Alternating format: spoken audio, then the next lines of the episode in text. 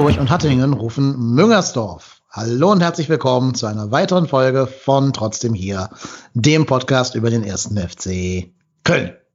Jetzt habe ich euch gerade ein bisschen in die Irre geführt, weil ich gesagt habe, dass Hamburg und Hattingen Müngersdorf rufen würden. Stimmt aber gar nicht, weil Hattingen leider beruflich verhindert ist. Das heißt, der Marco lässt sich leider entschuldigen.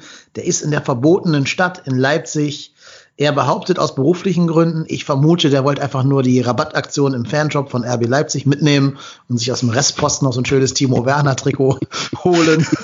da er nicht hier ist, kann er auch nicht widersprechen. Deswegen bleibt diese Aussage jetzt unwidersprochen im Raum stehen. Liebe Grüße, Marco. Aber er wird gleich in Form einer Audionachricht ähm, doch dann auch hier im Podcast zumindest einen ganz kleinen Mini-Gastauftritt haben. Um Gottes Willen. Seid gespannt, was da kommen wird.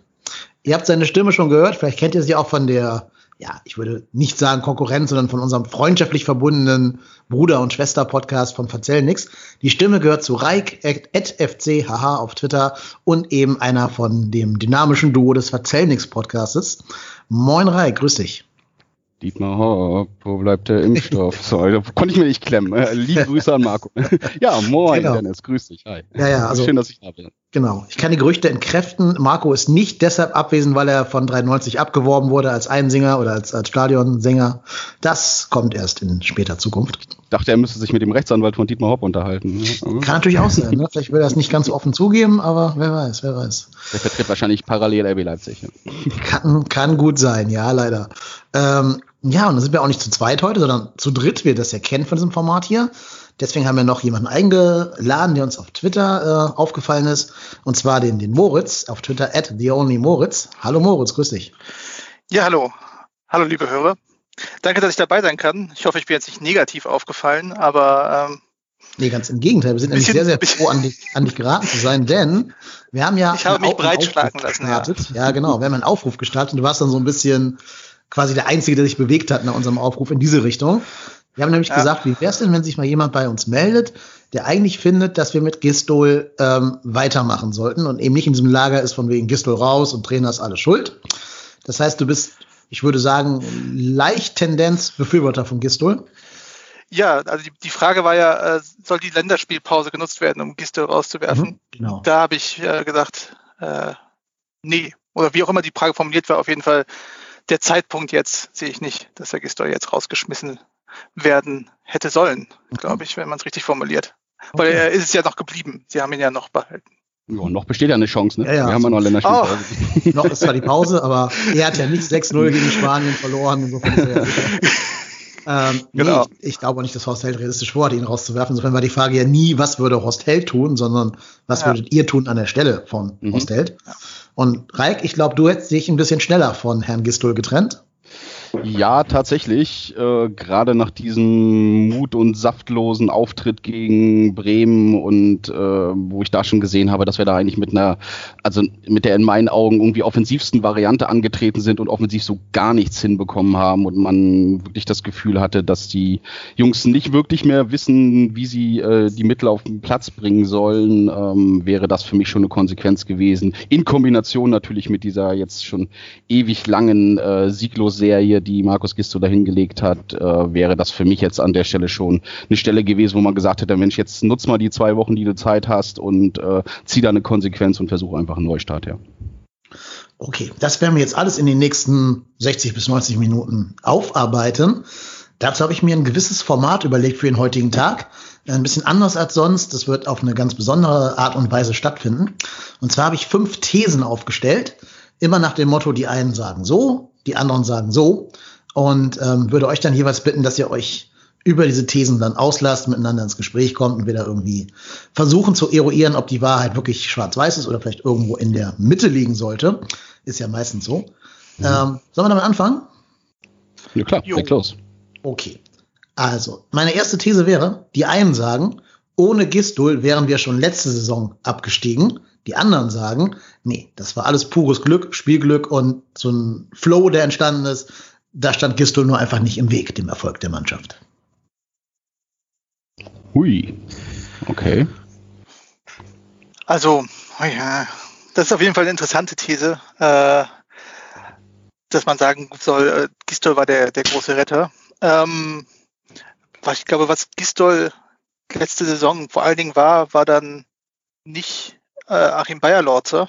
Das war, glaube ich, eine der großen Qualifizierungen also, oder Qualifikationen, die er dann gehabt Biden, hat. Der Joe Biden von Köln. Ja, genau. Er hat, er hat, er hat sich da reingebeidend. Mhm. Ähm, aber man muss halt schon sagen, dass er damals die Situation, die auch sehr, sehr negativ war, wenn ich mich recht entsinne, das ist, äh, verschwimmt alles bei mir. Ich bin nicht so der Gedächtnis-King, aber was ich da im Gefühl habe, dass es damals wirklich auch ein sehr großer Tiefpunkt war, was die Stimmung betrifft. Und äh, dann gab es noch die, die absolute Tiefpunkt, äh, bevor es dann mit der Siegserie losging, aber dann hat er die Mannschaft halt wirklich schon gefangen und äh, hat dann einen echten frischen Wind reingebracht. Und ähm, ob das jetzt eine ureigene Gistol-Qualität war, weiß ich nicht, äh, weil äh, gibt's hier äh, Strafen für Phrasen, die man los wird? Nö, ich glaube nicht, oder? Nö, weil fühl dich frei, was in den Spenden Neue, werfen, neue Besen kehren gut, sagt man. Also bei, beim ersten Hörertreffen macht das dann, macht das dann Kranzkölsch, aber ansonsten geht ja, das, das glaube ich, oder? Das mache ich doch gerne. Ähm, aber ja, der hat es, äh, finde ich, dann schon gut in den Griff bekommen und vor allen Dingen durch das Einbinden der jungen Spieler damals ähm, geschafft, die Mannschaft sozusagen auch einmal aufzurütteln und äh, dann positives, positives Drive reinzubringen. Also ich bin tatsächlich an der Stelle auch dabei, dass ich sage, äh, dass Gistols zu dem damaligen Zeitpunkt oder andersrum, nicht unbedingt Gistol, aber der Trainerwechsel zu dem damaligen Zeitpunkt zur richtigen, ähm, an der richtigen Stelle kam ähm, war ja, meine ich, der elfte oder zwölfte Spieltag. Ich meine, elfter Spieltag, da haben wir dann so ganz unglücklich in der Verlängerung oder beziehungsweise in der Nachspielzeit äh, gegen Hoffenheim 1 zu 2 zu Hause ja. verloren, genau. Und das war ja dann auch das Spiel, wo äh, ich meine, in dem gleichen Atemzug dann ähm, auch Armin Fee die Konsequenz gezogen hat, dass er gesagt hat, er ist raus. Und dann war natürlich ein kompletter Neuanfang irgendwie angesagt.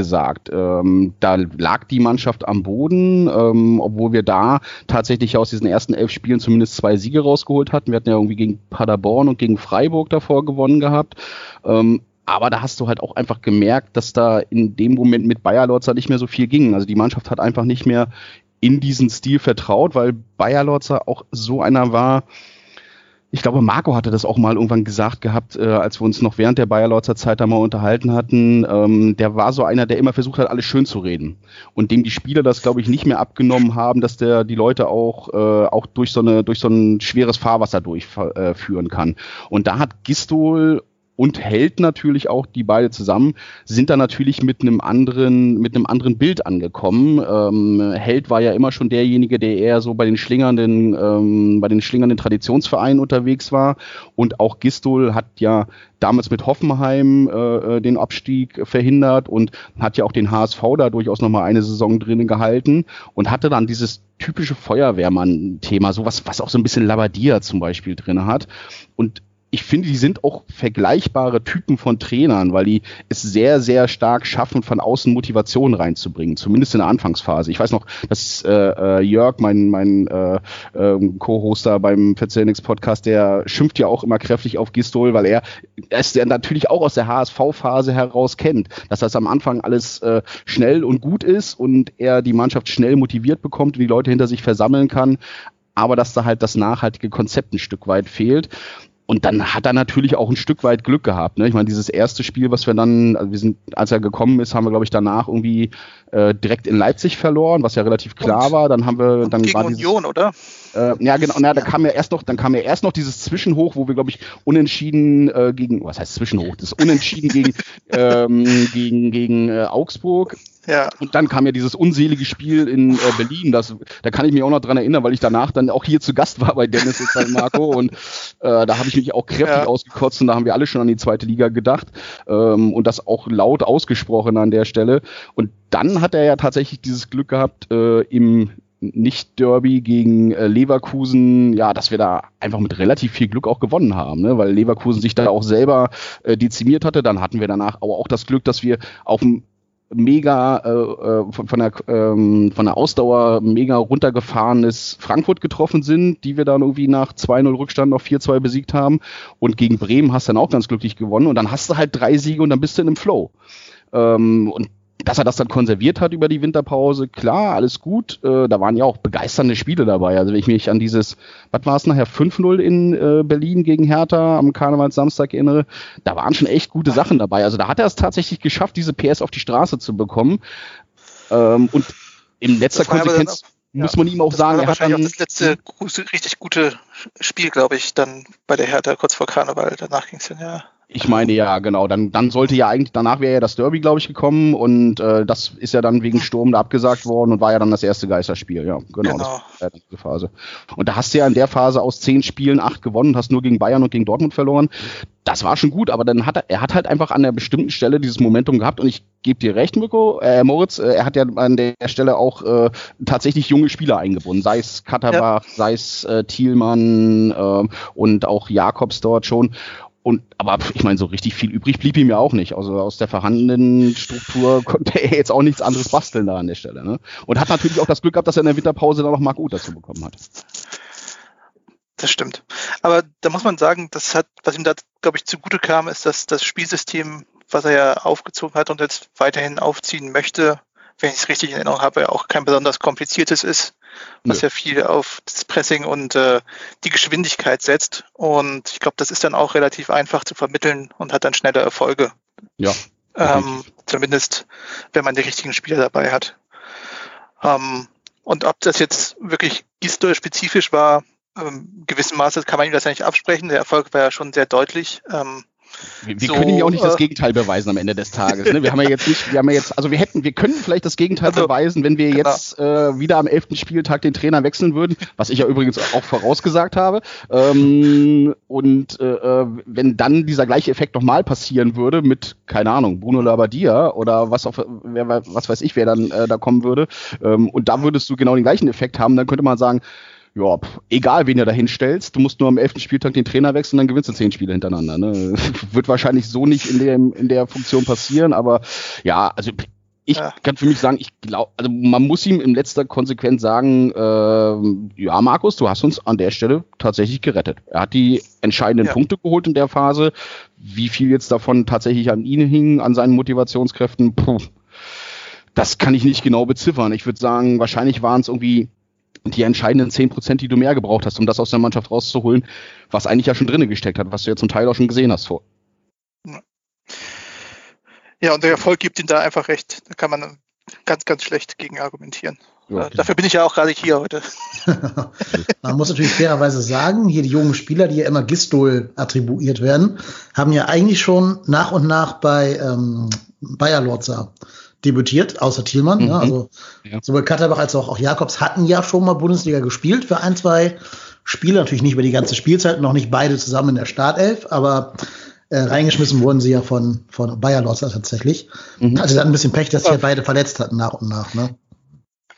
Ja, vielleicht hat der Bayer Lotzer einfach ein Kommunikationsproblem. Äh, ja, ich würde ich mal so aufmachen, auch. dass er das nicht so gut verkaufen kann, äh, was er da macht. Äh, manchmal er gibt genau. ja ab und zu mal nicht die glücklichste Figur ab.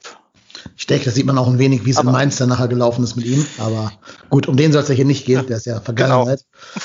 Wäre natürlich eine Traineroption, wenn wir jetzt doch von Gistol trennen, ist genau. ja auf dem Markt. Aus der Vergangenheit in die genau. Zukunft. Also, genau. Wenn, wenn der FC das macht, dann äh, ja, nee, nee. nee Vielleicht kommt ja auch ein neuer nee, Anfang. Wing, wing, genau. wer weiß. Genau, genau neues Duo. Anfang und Bayer Lorzer ja, zusammen. Genau. Genau. genau. Was, was beide alleine nicht hinbekommen, bekommen sie zu zweit hin. Und wir zahlen direkt das doppelte Gehalt. Hervorragend. Ja. Weil man fairerweise anmerken muss, hast du gerade auch schon gesagt, Reik, unter Bayer Lorzer hatten wir zum jetzigen Zeitpunkt mehr Punkte als unter Gistol. Ich habe es tatsächlich mal abgeglichen, ähm, weil wir haben unter Bayer Lorzer jetzt in, in, diesen elf Spielen, wo er da war, haben wir äh, 0,64 Punkte geholt, also sieben von 33 möglichen Punkten. Und wenn du dir die sieben to oder die sieben Spiele jetzt äh, von dieser Saison anguckst, haben wir nur 0,43 Punkte pro Spiel geholt, nur zwei Punkte von zwei, äh, 21 möglichen. Also eigentlich, das ist ja jetzt auch so ein bisschen der Punkt, wo ich sage, wir steuern da offensichtlich wieder auf eine Position hin, wo wir genau an der gleichen Stelle stehen wie Bayer Lorzer. Äh, und da muss man sich mhm. fragen, ähm, mit der, mit, mit der längeren Zeit, die Gistol jetzt hatte, um die Mannschaft auch für sich umzubauen und einzustellen, müsste man da eigentlich ein bisschen mehr erwarten als von einem Trainer, der komplett neu dahin kommt. Vor allen Dingen, weil Bayer Lorzer das deutlich schwere Auftaktprogramm hatte. Ne? Nicht die ja. beiden Aufsteiger, Mhm. Dortmund war, glaube ich, recht früh mit dabei. Freiburg ja. war ja bis dahin unser Angstgegner gewesen. Ähm, ich meine, die Bayern wären auch recht früh gekommen in der Saison. Genau. Ja, also das muss man schon kritisch anmerken. Aber wir wollen ja gar nicht so viel über Bayerlos, sondern mehr über Markus Gistol reden. Mhm. Ähm, und da würde ich jetzt mal eine nächste These in den Raum werfen. Die einen sagen, dass wir nach der Corona-bedingten Pause so abgekackt haben und kein Spiel mehr gewonnen haben, liegt vor allen Dingen an den fehlenden Fans. Die anderen sagen, nein, das liegt daran, dass Markus Gistol die Mannschaft eben nur kurze Zeit erreicht und nicht über einen längeren Zeitraum. Puh, wieder so was, was man hast, hast du gut rausgesucht. Wieder so Sachen, ja. die man durchaus diskutieren kann. Ja, auf jeden Fall. Ähm, also ich glaube tatsächlich, äh, ähm, ich fange mal an, Moritz, wenn dir das recht ist. Äh, ja. Ich glaube tatsächlich, dass der erste FC Köln Team ist, dem die Zuschauer schon recht stark fehlen. Das hast du auch in ein, zwei Spielen gemerkt. Also gerade diese beiden ersten Spiele, wenn ich jetzt mal äh, das Derby gegen Gladbach rausnehme, die ersten beiden Spiele, die, da, die wir direkt nach Corona oder in der Corona-Phase gespielt haben, ähm, waren ja diese zwei, beiden 2-2s hintereinander. Ich meine gegen Mainz und gegen Düsseldorf. Düsseldorf genau. genau. Und das waren beides so Spiele, wo ich sage, ähm, ich meine, gegen Mainz haben wir 2-0 vorne gelegen. Ähm, da hättest du mit einem vollen Stadion und da haben wir auch zu Hause gespielt. Äh, mit der Begeisterung, glaube ich, hättest du keine zwei Gegentore mehr danach gefangen und ähnlich war es ja dann äh, gegen Düsseldorf, wo du 2-0 zurückgelegen hast und dann schon zwei gemacht hast und dann noch ein, zwei Chancen hattest danach. Wenn dich da so ein voll besetztes äh, Stadion nach vorne peitscht, dann kriegst du da vielleicht sogar noch die komplette Wende rum. Aber es ist natürlich alles hätte, wäre, könnte. Ne? Ähm, ich glaube schon, dass uns das... Das sind auch so Spiele, hm? die uns dann vorher halt zugefallen sind äh, in der Phase, ja. wo alles lief. Äh, das kommt mhm. halt irgendwann, das kann halt nicht ewig so weitergehen. Manchmal ja. läuft halt auch scheiße. Genau. Ich ja. glaube tatsächlich, die, für uns kam, für uns kam diese Corona-Pause natürlich auch so ein bisschen zur Unzeit, ne? weil sie natürlich genau in eine Phase reingefallen ist, wo wir mitten im Flow waren. Und ähm, der hätte sicherlich auch noch ein bisschen weitergehen können. Insofern glaube ich noch nicht mal, dass Gistol da schon die Mannschaft verloren hatte. Ich glaube, die Mannschaft hat sich einfach selber ein bisschen zu sicher gefühlt in dem ganzen Kontext. Äh, da waren ja dann auch schon, ähm, äh, äh, sag mal, Spiele, das letzte Spiel, äh, das ist mir tatsächlich vor der Sendung aufgefallen, das war tatsächlich das letzte Mal, als ich bei euch hier zu Gast war, äh, beziehungsweise Dennis, du warst gar nicht da. Das war die Folge, die Marco allein aufgenommen hat mit mir und mit dem Stefan, mit dem Marcel Risaldo zusammen. Folge 87 war nämlich nach dem Spiel gegen äh, Paderborn. Das war ja das letzte Spiel, was wir dann noch gewonnen haben ähm, vor der, äh, vor der Corona-Pause dort. Auch das letzte Spiel, wo ich noch im Stadion war. Das ist jetzt acht Monate her. Also 6.3.2020 und das war halt tatsächlich der letzte Sieg. Und da, äh, sag mal, danach war dann dieses Break quasi drin, wo du gemerkt hast, ähm, ja, wo, wo glaube ich, dazu kam, die, hatten, die haben die Fans gefehlt, äh, du warst aber selber wahrscheinlich auch schon so ein bisschen satt, du wusstest noch nicht so richtig, was abgeht jetzt äh, nach der ganzen Phase. Ich kann mich noch daran erinnern, dass wir noch laut Europapokal gesungen haben in der Sendung ähm, und äh, dann natürlich auch schon wieder ein bisschen, bisschen viel Euphorie in dem ganzen Thema drinne war und das hat vielleicht dann einfach, äh, ich glaube, vorher hatte, hatte Gistol halt einfach die Möglichkeit, die Jungs zu sammeln hinter sich, weil sie dort irgendwie mit, ich glaube, nach dem Unionsspiel, was hatten wir da auf dem Konto? Sieben Punkte oder sowas in dem Dreh und standen abgeschlagen auf dem 18.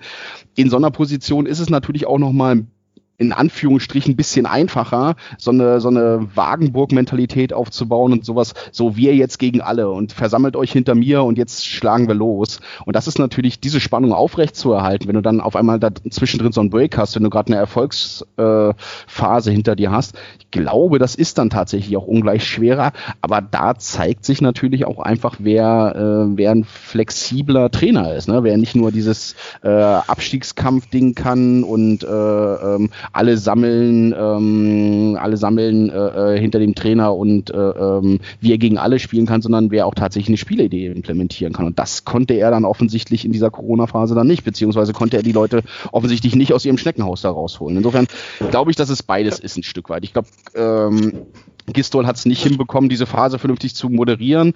Und ähm, es ist natürlich auch ein, vielleicht so ein Teilprozentum, die, die entscheidenden zwei, drei, vier, fünf Prozent, war sicherlich auch das Publikum, was gefehlt hat.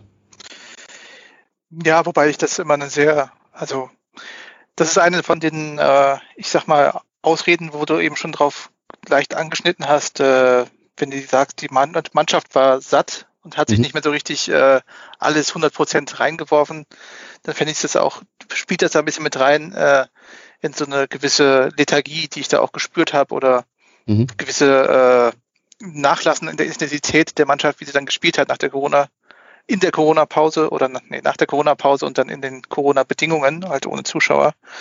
Ähm, weil dann, dann immer zu sagen, uns fehlen die Fans und äh, ja, ich finde, dann wird der Fokus ein bisschen sehr auf den, auch auf den Trainer gesetzt. Ich will jetzt gar nicht sagen, dass er keine Fehler gegangen wurde, weil ähm, ich habe heute einen, ich habe einen sehr interessanten äh, Artikel äh, auf fc.com gelesen über die Taktik des ersten FC Köln und ähm, da wurde auch sehr gut ausgeführt, dass äh, wohl die Taktik von Gisto natürlich auch ein bisschen dekodiert wurde. Äh, wahrscheinlich war das schon auch in der Phase der Fall.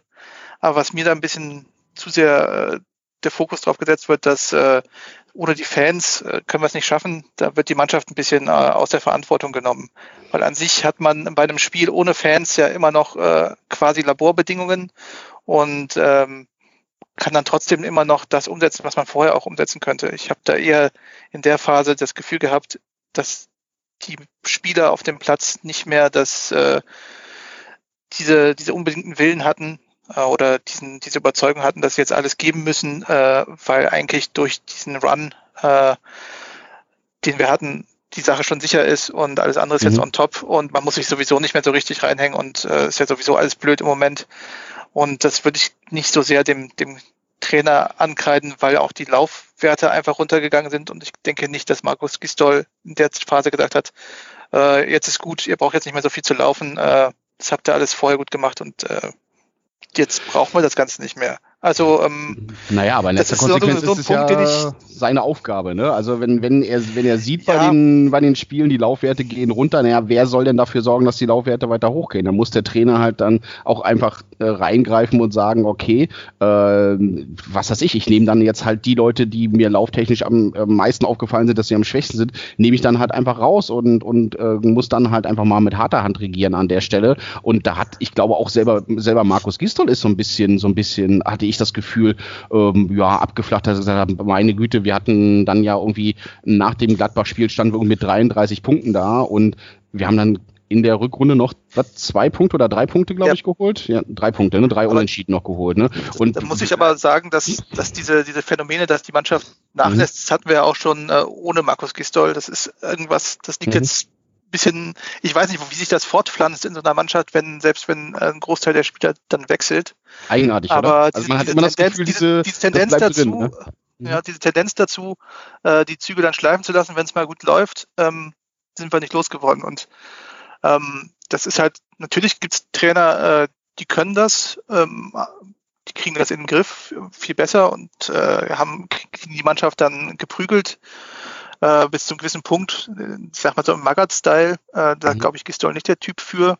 Ähm, aber ich würde das nicht zu 100 Prozent auf den äh, Trainer abwälzen, dass die Mannschaft da so nachgelassen hat in den Leistungen. Da, ähm, das sehe ich schon zu oft äh, bei den Akteuren, die jetzt auch noch aktiv sind und äh, die schon über längeren Zeitraum beim FC sind, dass sich mhm. da oft ein bisschen ausgerührt wird. Und das war halt eine sehr willkommene Ausrede zu sagen, uns fehlen die Fans und äh, das ist alles so schwierig und ich habe jetzt, wie gesagt, ich bin nicht so der Historiker, ich vergesse sowas immer schnell. Ich weiß nicht, wie die äh, Verletztenlage da aussah oder sonstiges. Ich habe mich da jetzt nicht nochmal in die letzte Saison ja. so reinversetzt, aber meine Erinnerung daran ist, äh, dass ich was dort auf dem Platz gesehen habe. Äh, das kann, man kann dem Trainer die Verantwortung dafür geben, aber auch den Spielern zu einem gewissen oder zu einem großen Anteil, wenn man sich so hängen lässt.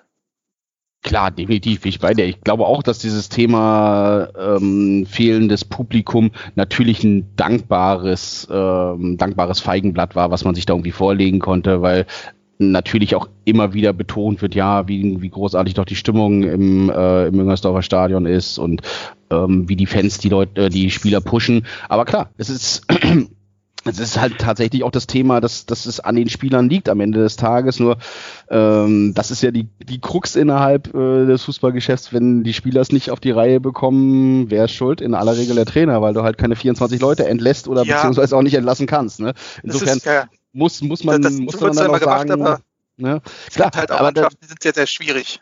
Ja, und aber ich habe das bei unserer Mannschaft das Gefühl. Ja. Ja. ja. das ist definitiv, definitiv. Also wir haben da sicher, wir sind da sehr, sehr wankelmütig an vielen Stellen und, und das ist schon schwierig, klar. Deswegen bin ich auch der Meinung, dass man jetzt nicht sofort den Gistol, na gut, man dachte jetzt erste Krise an sich ist ja schon die zweite Krise. Äh, die erste Krise, die er hatte, war halt äh, letzte Saison, der, das Ende der letzten Saison und die zweite Krise ist, glaube ich, äh, jetzt nochmal Anfang der Saison. Ähm, trotzdem würde ich sagen, dass man trotzdem würde ich halt äh, sagen, dass er ähm, dass man hier jetzt nicht sofort wieder den Trainer rausschmeißen würde, weil man dann schon wieder ein neues, eine neue Ausrede hat für die Mannschaft.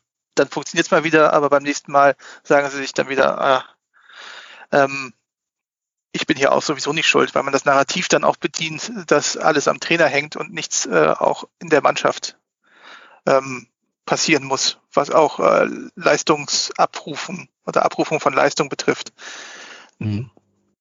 Also für mich persönlich wird da auch immer viel, also Trainer werden äh, heutzutage ja auch ähm, gefeiert und sind natürlich auch ein wichtiger Teil. Aber das Ganze ist ja noch ein System, was aus vielen Menschen besteht und man kann nicht alles nur am Trainer zu, äh, festmachen. Die Taktik natürlich, die Aufstellung, aber jetzt muss ich an Christoph Daum denken. Äh, es kommt auch nicht nur auf die Aufstellung an, sondern auch auf die Einstellung. Und da ist auch jeder selbst gefragt. Das wären die, das wären die, das wäre der nächste Kranz dann beim, beim Hörer. Ja, ja, ja, ja, ja. Aber der geht auf die Kappe von Christoph Daum in dem Fall. Den, den kannst du gerne auch mit einladen. ja, genau. der ähm, hört die bestimmt auch zu. Bestimmt. Das schließt aber auch sehr gut an meine nächste These an, nämlich die einen sagen, mit dieser Mannschaft könnte selbst Pep Guardiola keinen besseren Fußball spielen lassen, weil die Spieler halt einfach zu limitiert sind. Und die anderen sagen, nee, Gistol holt auch einfach nicht das Maximum aus dem Spielermaterial raus. Also, uiuiui. Also wenn ich jetzt für Gisdol argumentieren will, muss ich die Mannschaft äh, vor Bus werfen. Ja. also ich glaube tatsächlich nicht, äh, ich glaube, das muss man in, so ein bisschen in zwei Phasen teilen, weil in der Phase, wo Markus Gistol mit der Mannschaft Erfolg hatte, nämlich in dieser Phase mit den zehn Spielen und acht gewonnenen Spielen, ähm, da war die Mannschaft ja noch ein bisschen anders aufgestellt, als sie jetzt in dieser Saison aufgestellt ist. Speziell diese beiden, äh, äh, also ich sag mal speziell in Florian Kainz fehlt als Flankenläufer. Ja. Es fehlt natürlich der äh, Marc Uth dahinter als Gestalter dann, der in der Winterpause gekommen ist. Und es fehlt natürlich vor allem und zuvor das John Cordova vorne drin, als der Spieler, der halt perfekt in dieses Pressing, sofort Gegenpressing, aggressiv gegenschlagen, lange Flanken nach vorne, Ball festmachen, nach außen auf die Flanken legen und dann in der Mitte als Stürmer wieder verfügbar sein. Die fehlen dir natürlich jetzt am Ende des Tages. Und da hat er aus dem Material, was er dort hatte, tatsächlich das Beste rausgeholt. Jetzt muss man sagen, jetzt war die Phase, ähm, war, war natürlich die, die Transferphase, die wir jetzt im Sommer hatten, äh, grundsätzlich erstmal ein bisschen unglücklich, weil Horst Held äh, aufgrund dieser langen Hängepartie mit Cordoba und bis er dann tatsächlich sich entschieden hatte, zu Hertha zu gehen, ähm, natürlich erst relativ spät agieren konnte. Wir haben aber meines Erachtens nach relativ vergleichbare Typen geholt. Jetzt ist Andersen nicht ganz so mhm. durchsetzungsstark, wie es ein Cordoba ist und hat auch ein anderes Spiel, ist vor allen Dingen sehr viel Kopfballlastiger und lebt sehr viel mehr von Flanken in die Mitte rein, ist jetzt nicht derjenige, der so massiv körperlich da reingehen kann, die Bälle dort festmachen kann. Das ist auch nicht irgendwie sein Spiel. Und Duda ist natürlich auch so ein bisschen eher so dieses äh, äh, ähm, ja, ich will jetzt nicht sagen verkannte Genie, aber der ist natürlich auch nicht ganz so, nicht ganz so offensiv und so pushend, wie es ein Mark Uth war in der Zeit. Ja, nicht so, nicht aber so torgefährlich an sich. Ja, ne, obwohl er jetzt selber, schon genau, er hat da ein Tor unserer Tore ne? geschossen hat mit einem. Ja. Top-Tor, aber ja, äh, er hat nicht den, den, den Zug zum Tor. Also es sind schon ich finde, sehr unterschiedliche äh, Typen von Spielern. Also man hat sich positionsmäßig da, äh, hat man so eine Art Tausch gemacht, muss man mhm. sagen, aber äh, von Spielertypen halt nicht. Aber jetzt habe ich ja. dich unterbrochen, sorry. Nee, nee, alles gut, alles gut. Immer, äh, klingt dich immer gleich, gleich gerne mit ein. Aber ich glaube tatsächlich, also ich glaube schon, dass ein Pep Guardiola unsere Mannschaft besser machen würde, um es jetzt mal ganz platt auf, um mal ganz platt auf diese These einzugehen, ähm, weil der natürlich ein Vermögen hat, äh, solche äh, äh, oder dort irgendwie das Letzte aus den Spielern rauszukitzeln, eine ganz andere Motivation zu stellen. Ähm, vielleicht auch noch nicht mal unbedingt in der Form, dass er jetzt äh, taktisch wahnsinnig was umstellen würde, ähm, aber ich glaube, dass ein richtig guter Trainer ein besseres Vermögen dazu hat, ähm, die Spieler entsprechend ihren Stärken einzusetzen, weil ein Andersen hat halt tatsächlich bei Union in den letzten zwei Saisons auch so gut funktioniert, weil äh, der Urs Fischer von Union es verstanden hat, einen Sebastian Andersen so einzusetzen und so auf die Position zu stellen, in, wie er seine Stärken am besten ausspielen kann. Und das hat offensichtlich Markus Gisto bisher noch nicht hinbekommen, weil äh, wir versuchen natürlich irgendwie immer Flanken reinzugeben, ähm, die dann irgendwie auf den Kopf von Andersen gehen sollen, aber äh, die sind halt einfach nicht gut. Und deswegen hat er da halt auch bisher noch keine großartige Chance gehabt. Ähm, ich glaube, jetzt gegen Bremen gab es ja mal eine Kopfballchance, die er dann irgendwie hatte, aber ähm, da fehlt ihm offensichtlich das Vermögen, ähm, das, das vernünftig aufzustellen. Also, ja, also das mhm. kann ich auch, das ist auch eine Sache, da kann ich auch nichts gegen sagen. Das ist wirklich, das regt mich auch auf. Also das regt mich auf. Das äh, immer wenn ich drüber nachdenke, äh, bewiesen, dass er eine richtige Waffe äh, in der Bundesliga sein kann. Äh, das heißt, man hat ja bei Union ganz genau gesehen, wie sie es gemacht haben, mhm. was sie da, wie sie ihn eingesetzt haben. Äh, es geht vor allen Dingen viel auch äh, natürlich äh, über, die, dass er Bälle festmachen kann, egal wie sie kommen, aber auch über qualitativ gute Flanken. Und da haben wir, äh, weiß nicht, ob wir das nicht üben oder das nicht können. Mhm. Äh, müssen wir mal durchgehen, aber das haben wir natürlich noch nicht hinbekommen.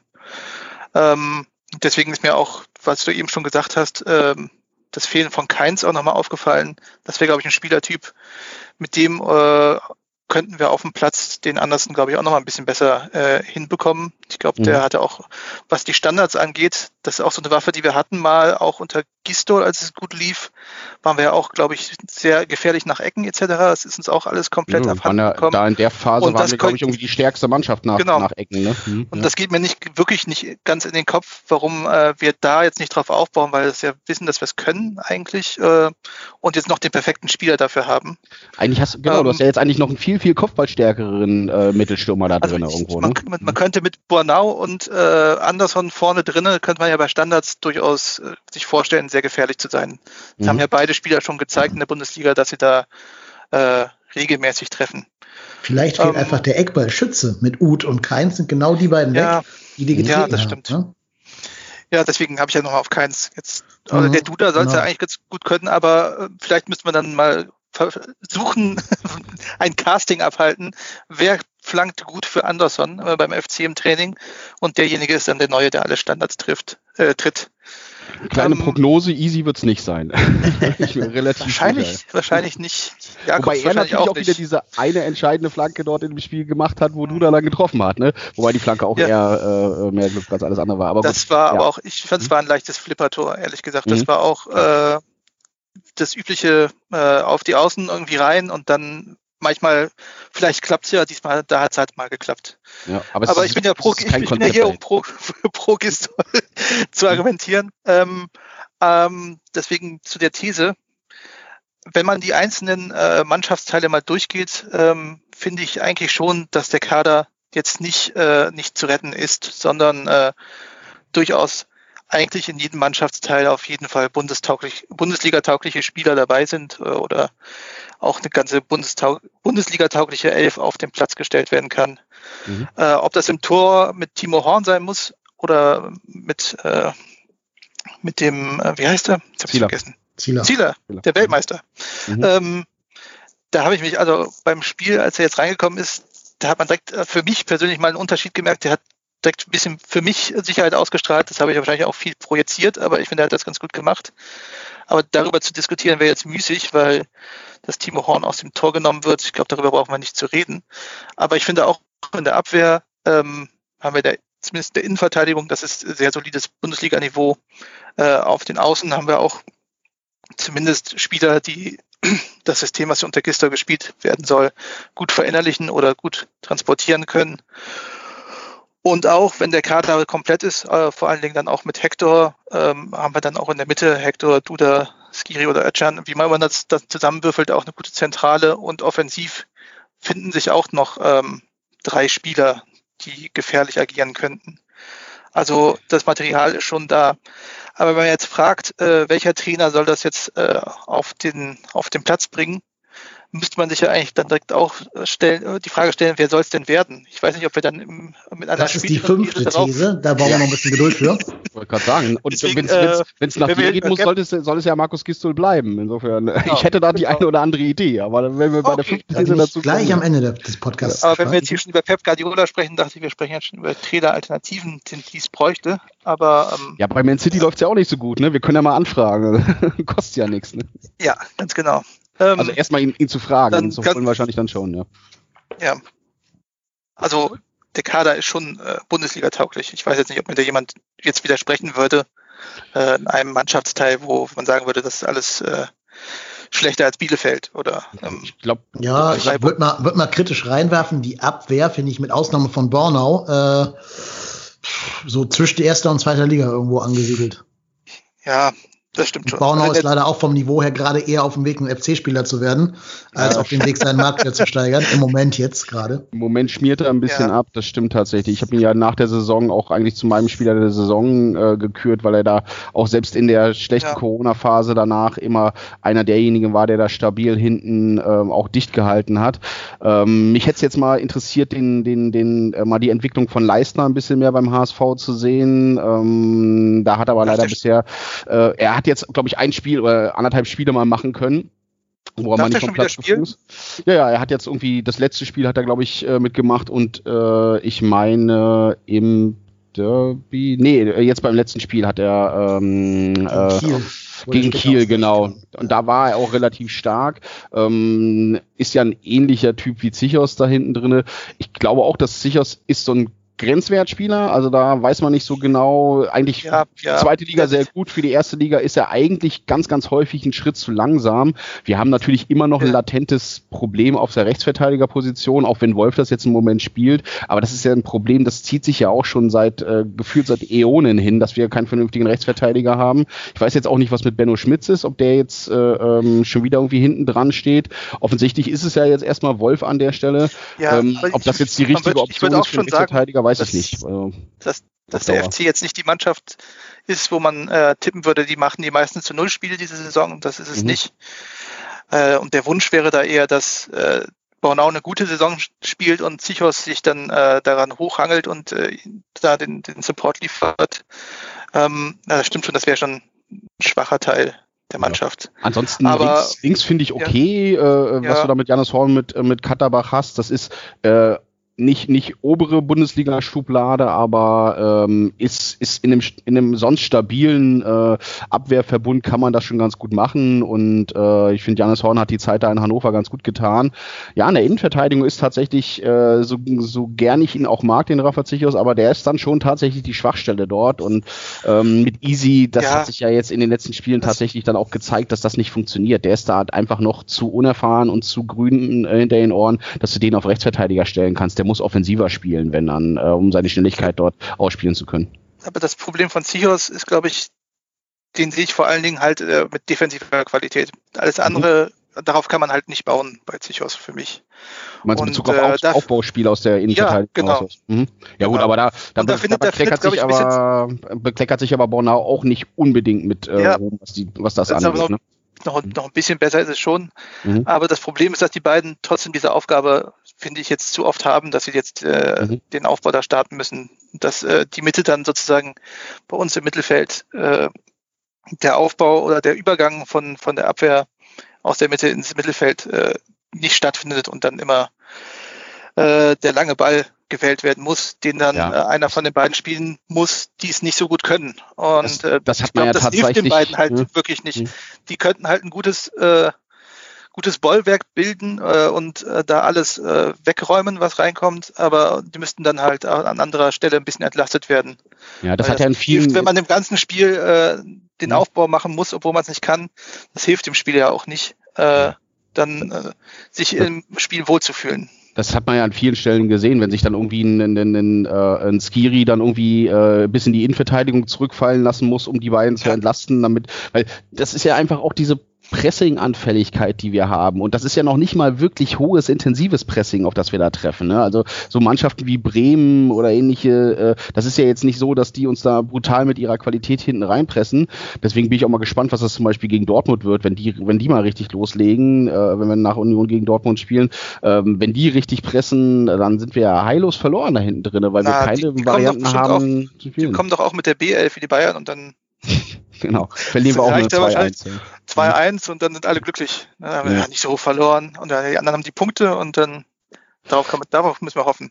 Ja, Vielleicht. warte mal ab, Moritz. Die, Tor, die Tordifferenz ist es nachher am Ende des Tages. Es ist dann, weil wir uns halt nicht acht von Bayern haben einstellen genau. lassen. Ja.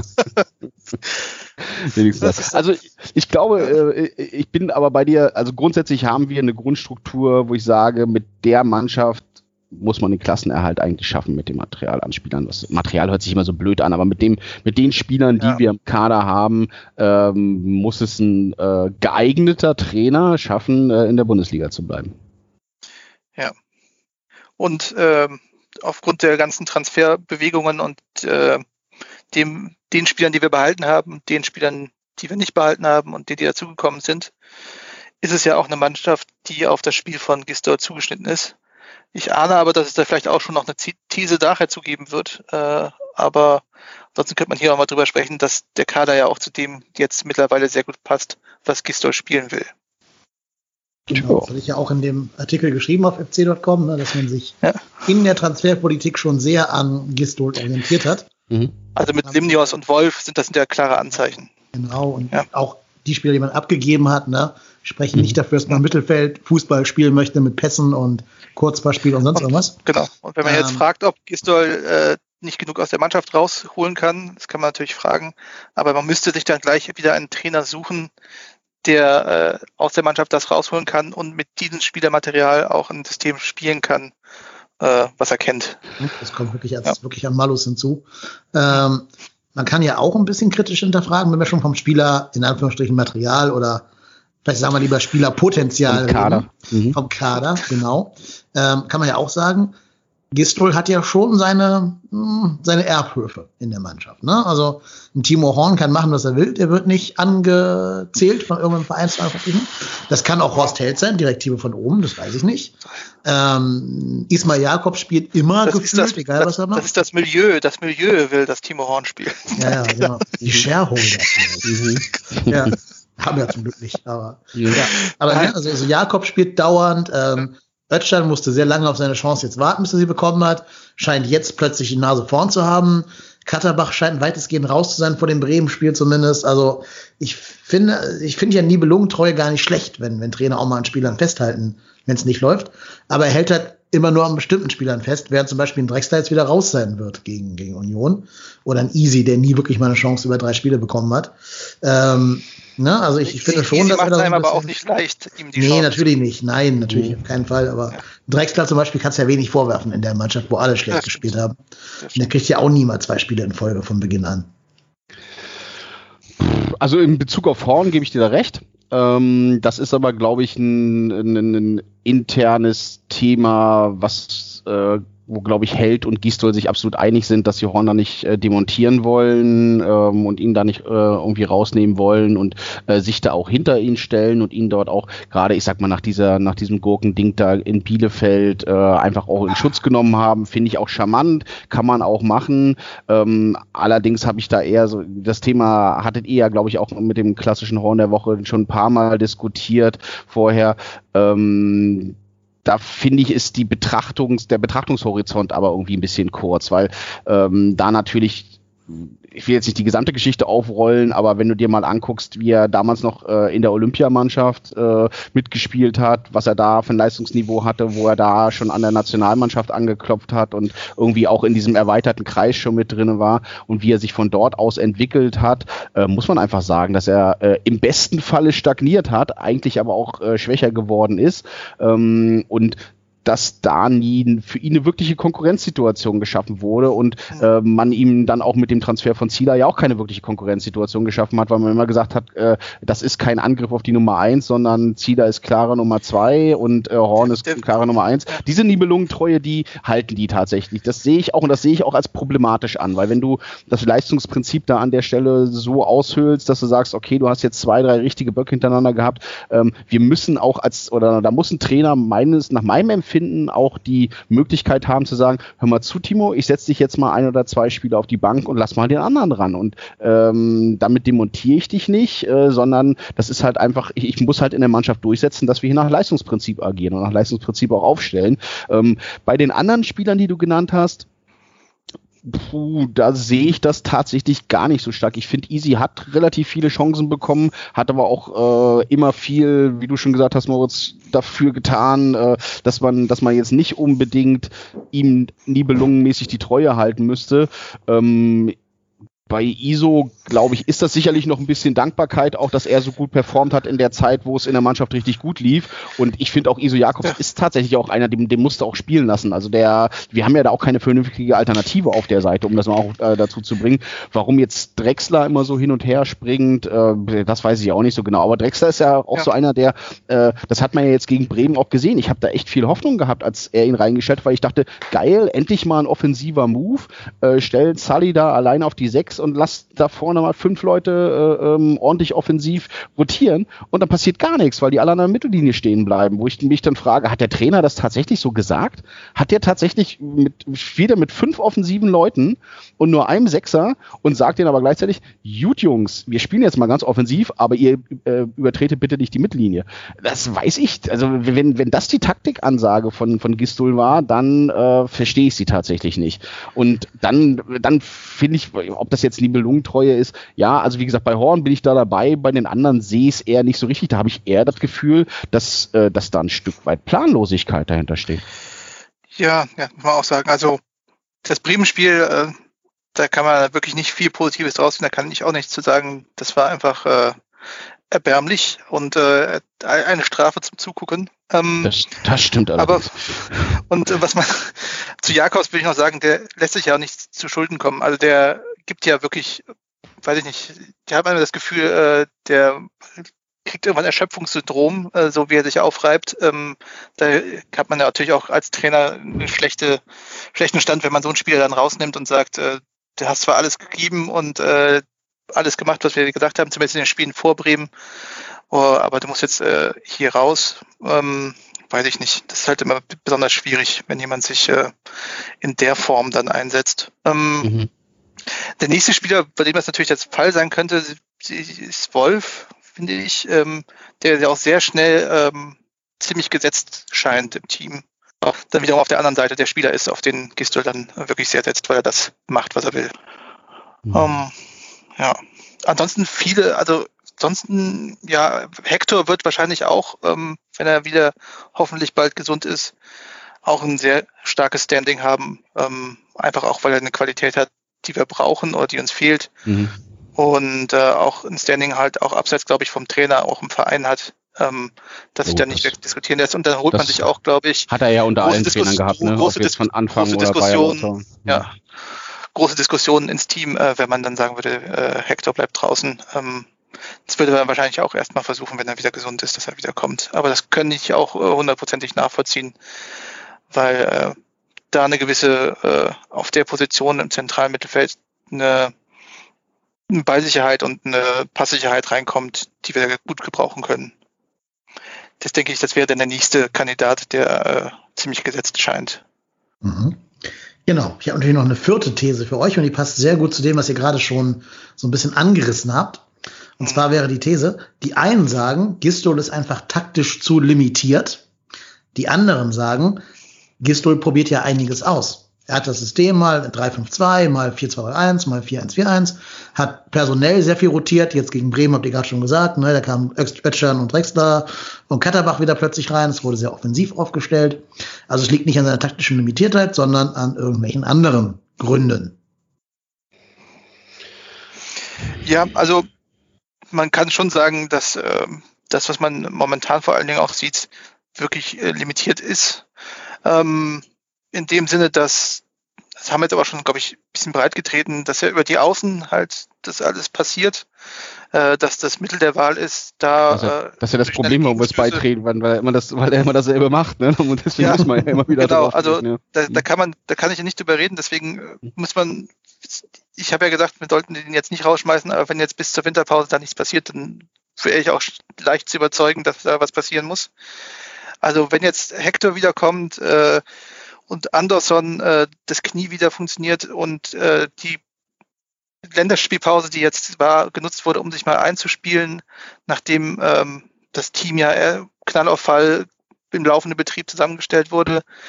Wenn man da jetzt nichts sehen würde nach der äh, nach der Pause jetzt in den nächsten Spielen, dass äh, die Mitte des Spielfelds auch mal wieder ein bisschen eingebunden werden äh, könnte oder wird einfach, dann müsste man sich schon große Gedanken machen, weil das ist schon, wenn ich das schon sehe, ich bin ja wirklich kein Experte, ähm, dass man das äh, hier nur Schema, Schema F und dann äh, das war's, dann ist es halt zu leicht auszurechnen. Aber ich finde, man müsste jetzt nochmal schauen, ob Gistol jetzt mit den neuen Spielern, die quasi jetzt erstmal eingebaut werden müssen, ähm, einen Weg findet, äh, ein bisschen Variabilität reinzubekommen.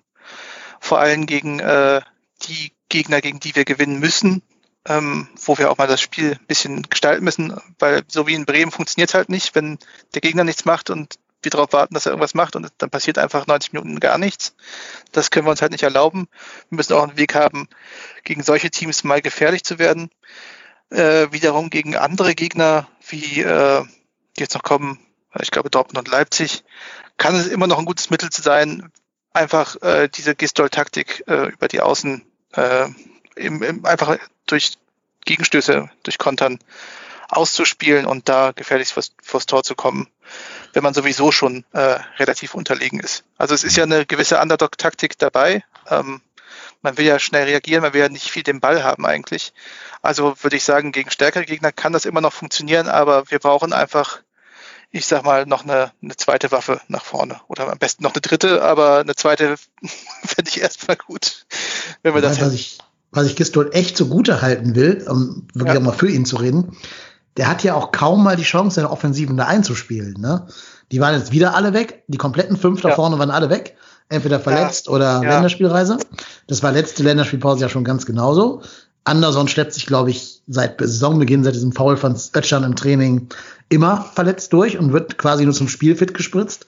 Der trainiert so gut wie kaum in irgendwelchen größeren Einheiten. Also ja, ich glaube, da ist es auch schwer, solche Offensivmuster einzustudieren.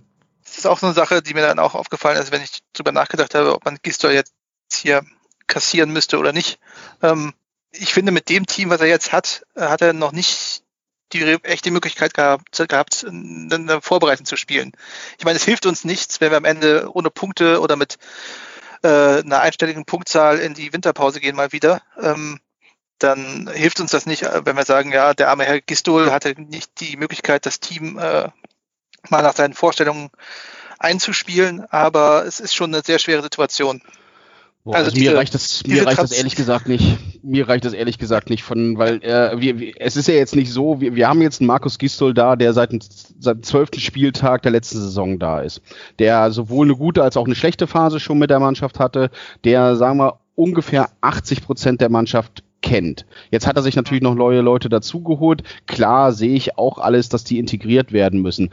Aber er ist ja jetzt nicht vor der Saison neu gekommen. Er hat eine komplette Vorbereitung gehabt. Sicherlich dann auch noch mit einem äh, Spieler wie wie Cordoba dort eingebunden, wo die Systeme noch ein bisschen darauf gestellt waren. Aber da muss ich doch auch an der Stelle schon wissen, dass es relativ wahrscheinlich ist, dass Cordoba das Team verlassen wird. Und dann aber du muss ja nicht, auch kommt. andere Systeme. Es war ja, nö, nö, war ja auch eine komplette Wundertüte, wer kommt. Es war ja, ja, nur, jetzt ist Cordoba weg und wen können wir kaufen? Ah, ja klar, äh, aber Flanken kann ich trotzdem. Den kriegen wir umsonst dazu. Okay, den nehmen wir mit, den aber, du da ist ja, ja egal. Aber, aber Flanken kann aber, ich trotzdem ja. trainieren und äh, offensive Muster ja, kann ich auch trotzdem ein Stück weit äh, trainieren. Die kann ich auch mit einem Toni Modest da vorne drin trainieren und die kann ich äh, dann auch, äh, äh konnte ich ja dann auch mit dem Terodde da vorne drin äh, trainieren an der Stelle. Also mir, mir reicht das. Ich finde, ich finde da, da äh, weißt du, da kommt, da kommt dann Horst Held erst um die Ecke und sagt, ja, ja, hier 17 Spiele, das zählt ja gar nicht, das war ja alles in der Vorsaison, jetzt habt euch mal nicht so, sind nur sieben Spiele. Nach dem siebten Spiel, das wir jetzt äh, dann in dieser, in dieser Saison nicht nicht gewonnen haben, erzählt er die ganze Zeit, ja, eigentlich sind es ja nur vier, weil die ersten drei darf man nicht mitzählen, weil da war, stand die Mannschaft ja noch gar nicht so komplett zusammen. Boah, also irgendwie, ähm, es ist, es ich, ich weiß, dass da, eine gewisse, dass da eine gewisse Ungeduld auch einfach mitspielt, aber scheiße nochmal, ich bin auch Fan, ich darf auch ungeduldig sein. Und dann muss ich halt auch einfach sagen, äh, du bist jetzt schon seit anderthalb Jahren oder äh, bist jetzt also seit jetzt seit einer durchgängigen Saison, wenn du alles zusammenzählst, bist du da und du kennst das Umfeld, du kennst die Leute, du kennst den großen Stamm im Spiel. Und wenn ich es dann nicht hinbekomme, offensiv die Muster zu stellen. Dann stelle ich doch die Mannschaft, wenn ich, wenn ich mir dessen bewusst bin, dann muss ich doch meinen Fokus als Trainer darauf legen, alles klar, dann lass uns doch die ganz, den ganzen Bums jetzt mal ein bisschen defensiv stabil aufstellen und lass, äh, äh, äh, dann, dann, dann müssen wir halt einfach erstmal damit leben, dass wir zehn Spieltage oder zwölf Spieltage brauchen werden, um unsere Offensivmuster richtig hinzubekommen, aber dann verhinder doch bitte erstmal Tore. Dann hast du halt so eine Stöger-Zeit, ja, wo du die ganze Zeit zu Null spielst. Ja. ja. von mir aus, aber wenn wir, wenn wir, wenn wir so Spiele wie gegen Bremen gehabt hätten, dann hätten wir jetzt nicht drei Punkte, äh, oder nicht, was, was haben wir im Moment? Drei Punkte, ne? Oh drei Punkte. Ja, dann hätten wir jetzt sieben. Dann hätten wir sieben unentschieden ja. gespielt. Wäre ich nicht unfrö wäre ich nicht unfröhlich mit, meine Güte. Oder lass es sechs gewesen sein, ne? Aber pff, ähm, da, das, das fehlt mir dann tatsächlich auch einfach zu sagen, okay, ich, ich kann ja da mit dem, ich kann ja mit dem Argument umgehen und sagen, okay, das, äh, äh das, das, das äh, ist jetzt blöd, dass sie zu spät gekommen sind, deswegen können wir die offensiven Muster noch nicht einüben, deswegen äh, sind wir vorne und offensiv einfach noch nicht so stark drauf. Ja, aber dann, dann mach wenigstens hinten dicht und bring deinen Abwehrspieler mal bei, ihre Hände hinter den Rücken zu nehmen, wenn die in die ja. Flanke springen, äh, damit sie nicht andauernd Handtore provozieren. Ne? Und, äh, ja, weiß ich. Das, und das, das ist das, was ich, was ich, was ich ja. Gistol da tatsächlich auch ankreide. Dann muss er sich halt einfach auch umstellen an der Stelle. Das sehe ich ja auch so. Ich sage ja mhm. nur, ähm, die ganze Situation, die wir jetzt ja besprochen haben mit dem schwierigen Saisonstart, mhm. durch die späte Kaderzusammenstellung etc., ähm, macht es halt schwer, diese Entscheidung zu fällen, Gisdol jetzt rauszuschmeißen, weil das ist dann auch mhm. wirklich eine schwierige Situation und ähm, man muss dem Trainer ja auch irgendwie das Gefühl geben, dass er eine Chance bekommt. Ansonsten will ja auch keiner in Köln Trainer werden, wenn man sagt, äh, auf die Schnelle mit dem, äh, mit dem mit der Situation haben sie den dann direkt ge gekappt. Ähm, ich finde, ja. wenn nach 17 ich, sieglosen ich, ich, Spielen und wenn ja. du gegen Union auch nicht gewinnst, hast du einen Negativrekord äh, für den gesamten Verein aufgestellt. Ich finde schon, dass da ein Verein wie der erste FC Köln genug Argumentation hat, um zu sagen, wir können den Trainer rausschmeißen und wir müssen uns in letzter Konsequenz auch mal bewusst werden, äh, das ist einer der 18 begehrtesten Posten, die du im Fußball in Deutschland haben kannst wir haben halt nur 18 Erstligisten und äh, so viele, da gibt es so viele Trainer, die da auch durchaus, äh, die sagen, alles klar, und der erste FC Köln ist ja jetzt nicht Paderborn oder Sandhausen, ohne jetzt den Kollegen dazu nahe treten zu wollen, aber äh, das ist ja schon ein Verein, wo man sagen kann, gut, mache ich. Im Zweifel wird es zumindest gut bezahlt meine, warum hat der HSV immer noch Trainer gefunden? Ne? So, so schlecht kann es ja nicht sein da am Ende des Tages. Und ähm, da glaube ich, gibt's gibt's durchaus den einen oder anderen, der dann bereit ist, äh, da auch ins, da auch in die Bresche zu springen. Vielleicht jetzt nicht unbedingt ein Wunschtrainer, aber äh, ich meine, ich kann mir auch nicht vorstellen, also ich weiß nicht, wie deine Reaktion war, Moritz, als sie damals äh, Markus Gisto geholt haben. Ich habe die Hände über dem Kopf zusammengeschlagen. Ja, ich dachte, sicher, ach sicher. du Scheiße, was ist denn jetzt los? Äh, immer noch besser als Breitenreiter oder sowas, aber äh, bei Markus Gistol ist mir auch erstmal alles aus dem Gesicht gefallen, als die ersten äh, Reaktionen so da waren. Dann hat er das natürlich glücklich angehebelt, aber pff, meine Güte, da hat er halt diesen Effekt der Motivation hinbekommen. Ne? Also ich sehe da genug genug Argumentationsbasis, äh, um zu sagen, sorry Markus, vielleicht hast du noch ein, zwei Spiele, aber wenn du das jetzt nicht rausgeritten kriegst mit dem Kader, dann bist du hier offensichtlich nicht mehr richtig. Und ich ja, glaube nicht, dass wir ein Problem kriegen werden, neuen Trainer zu finden. Ich wollte nur, was ich damit sagen wollte, ist, ich bin jetzt vertrete wirklich nicht die These, dass Markus Gisdol der Wunschtrainer ist oder alles richtig macht. Ich glaube, das haben wir jetzt auch schon mehrfach gehört. Ich fand halt nur, dass äh, der Zeitpunkt jetzt wirklich nicht der beste, also nicht der, der geeignetste ist oder der letzte ist, den man hatte, um den Trainer rauszuschmeißen. Äh, natürlich hätte man dann die, die äh, Länderspielpause für den neuen Trainer nutzen können, wenn man denn so schnell einen findet. Wahrscheinlich hätten wir dann äh, erst, wenn wir ihn hätten rausgeschmissen, äh, dann morgen erst wieder einen neuen Trainer gehabt. Aber ähm, ich finde einfach, ähm, also ich bin mit Gistor auf jeden Fall auch in dem, wie es gerade läuft, nicht zufrieden, aber ich finde, der, der Moment wäre halt nicht einfach nicht der richtige gewesen. Ja, da muss man sich aber überlegen, wann der nächste passende Moment wäre, weil wir haben in diesem Jahr keine Winterpause. Ja. Ne? Das heißt, wir haben unser letztes ja. Spiel, meine ich, das Pokalspiel ist am 22. Dezember und am 2.1. haben wir wieder das erste Bundesligaspiel. Also puh, ja. so richtig viel, so richtig viel Shots hast du da jetzt an der Stelle auch nicht. Ne? Das ist jetzt nicht, ja. ist ja keine normale Saison vom Zeitablauf. Und wenn du dann tatsächlich mal eine Phase hast, wo du zwei Wochen off hast oder ja, ein, ein komplettes Wochenende off hast, so oft kommt das nicht in dieser Saison dann. Ne? Ja. Naja. Aber ihr habt mir jetzt schon wieder die goldene Brücke gebaut zu unserer fünften These. Das haben wir heute echt gut hingekriegt, oder? Die Brücken zu deinen Thesen, also das scheint ja sehr gut zu funktionieren. Ich habe vorher, aber das macht er sehr, sehr gut. Äh, genau. Die kommt aber nicht von mir, die kommt vom Ruhrport-Tennis, von Marco. Der hat mir nämlich eine Sprachnachricht aus der verbotenen Stadt, aus Mittelstadt geschickt, die ich euch jetzt mal vorspielen möchte. Ähm, er sagt so ein bisschen globaler was, was er von, von Gistol hält. Und die These werde ich dann aus, seinem, äh, aus seinem Statement da herausfiltern. Also jetzt kommt der Marco.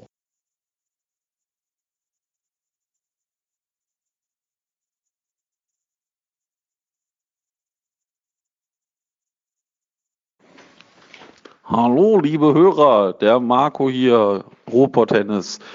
Ähm, ja, ich kann heute leider beim Podcastaufnahme nicht dabei sein, aus beruflichen Gründen. Deshalb hat der Dennis mich gebeten, mal meine Einschätzung zu Markus Gistol zum Besten zu geben, dass zumindest ich zumindest kurz im Podcast bin. Ähm, ja, ich glaube, Markus Gistol ähm, wird es dieses Jahr schwer haben, das dieses Jahr bei uns zu überstehen. Ich persönlich glaube aber, dass aktuell wir vielleicht noch an Gistol festhalten sollten, vor dem einfachen Hintergrund ist, ich sehe keinen adäquaten Ersatz für Markus Gistol. Ich erkenne völlig an, dass Markus Gistols Spielsystem vielleicht nicht unbedingt zu dem Spielermaterial passt, was wir haben. Ähm, das ist irgendwo eine Sache, die Horst Held und Markus Gistol zu verantworten haben. Ich verstehe auch manche taktischen Dinge nicht, manche Auswechslungen nicht, glaube aber irgendwie immer noch, dass Gisto vielleicht noch das Ruder rumreißen kann, weil ich, das ist die lose Hoffnung an das Gute. Ähm, und wie gesagt, ich sehe einfach auf dem aktuellen Trainermarkt keinen, dem ich es besser zutrauen würde. Ähm, ich sag mal, wenn wir werden keine kreative Lösung mit Horst Held erleben, irgendjemand aus dem Ausland holen, weiß ich nicht, Mark Wilmots oder wen auch immer, das werden wir nicht tun. Und ähm, wir haben ja bei Schalke gesehen, dass dann irgendwann so Leute wie, äh, wie, wie der Kollege Baum vom Baum fallen, im wahrsten Sinne des Wortes. Ähm, ich sehe es einfach nicht. Ich sehe nicht den, den Trainer, der uns irgendwie signifikant weiterentwickelt oder auch auf ein anderes Niveau bringt oder mit der Mannschaft was Besseres erreichen kann. Ich glaube halt einfach, unser Team ist aktuell nur begrenzt Bundesliga tauglich und hat einfach zu viele Schwachstellen. Gerade den Sturm halte ich für grob fahrlässig, so in die Saison zu gehen, nachträglich gesehen, weil ein, ein unfitter Anthony Modest, der wahrscheinlich die Saison nicht ein Spiel für uns machen wird, wie ich das vermute, ein angeschlagener Sebastian Andersson, da weiß jetzt auch keiner, wie fit der ist und ein nicht Bundesliga-tauglicher Tolo Arokodare. Also Tolo kann man da keinen Vorwurf machen, der kommt aus Lettland. Von dem hat keiner erwartet, dass der Bundesligaspieler sofort wird. Aber da muss man ganz, ganz klipp und klar Horst Held auch mal fragen, was da Sinn und Zweck hinter ist, weil auch sonst im Kader sehe ich keinen, der da irgendwie vorne mitspielen kann. Also klar, Teammann kann man da sicherlich mal für 20 Minuten reinwerfen, aber nicht für eine ganze Bundesliga-Saison. Deshalb, es wird ultimativ schwierig. Ich bin froh, eigentlich, dass ich heute nicht dabei bin, weil ich glaube, sonst hätte ich noch schlechtere Laune, als äh, ich jetzt schon habe, wenn ich ja, nur dran denke, Grüße dass äh, wir mit Gistol weitermachen werden. Aber gesagt, ähm, ich werde es mir anhören, ich werde mir anhören, was ihr so zu sagen habt und ja, wie gesagt, wir hören uns dann ja, demnächst. Bis dann. Ciao. Hat oder nicht, das müssen wir noch rausfinden. Aber es gibt jetzt ja zwei verschiedene Werke, wo man das eruieren kann. Mhm. Jedenfalls, die These, die ich aus Marcos ähm, Statement rausgehört habe, ist für mich folgende. Die einen sagen, Gistol ist eigentlich nur noch Trainer, weil es keine anderen Alternativen auf dem Markt gibt. Die anderen sagen, nein, Gistol ist noch Trainer, weil man ihm zutraut, die Wende zu schaffen. Also, was die Trainer auf dem Markt angeht, da habe ich mich auch mal äh, schlau gemacht und mal geguckt, was der wer denn so in Frage käme, den wir jetzt nicht aus irgendeinem Vertrag rauskaufen müssten.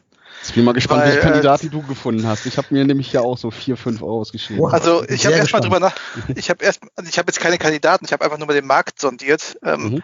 Erstmal habe ich mir Gedanken gemacht, was brauchen wir denn für einen Trainer? Äh, und seit den Versuchen mit Anfang und Bayer Lorzer ähm, und angesichts der pre relativ prekären aktuellen Situation sehe ich einen äh, noch nicht Bundesliga äh, erprobten Trainer, der auch noch unter dem leichten ähm, Label Konzepttrainer läuft, eigentlich als keine gute Idee. Also das äh, haben wir mit Anfang versucht, das haben wir mit Bayerlotze versucht, das haben wir mit Stolle Solbacken versucht. Das waren alles äh, eher gescheiterte Versuche, die wir uns jetzt gerade nicht erlauben könnten. Also fiel dann doch äh, die Wahl auf die, ich sag mal, Bundesliga erprobten Trainer, die gerade auf dem Markt sind. Und da habe ich äh, Jürgen Klinsmann gefunden. Das wäre natürlich sehr unterhaltsam, aber naja. dann noch seinen, okay. seinen, seinen Kollegen Alexander Nuri. Ich habe den guten Herrn Weinziel, den Breitenreiter, den Herrn Schmidt, den Martin äh, Taifun Korkut, den Kovic, das wäre auch interessant, Kovic zu Covid. Mhm. Und ja, wen hat man noch? Pochettino ist auch frei, aber ich weiß nicht, ob der kommen würde. ähm, also da ist jetzt keiner, der mir auffällt, dem ich jetzt das Vertrauen aussprechen würde, dass er das jetzt umreißt. Also man könnte es noch mit Corfood versuchen oder vielleicht, ja, Nuri ist, glaube ich, auch verbraucht. Also ich sehe einfach keinen Trainer auf dem Markt, den man machen, mit dem man es machen könnte.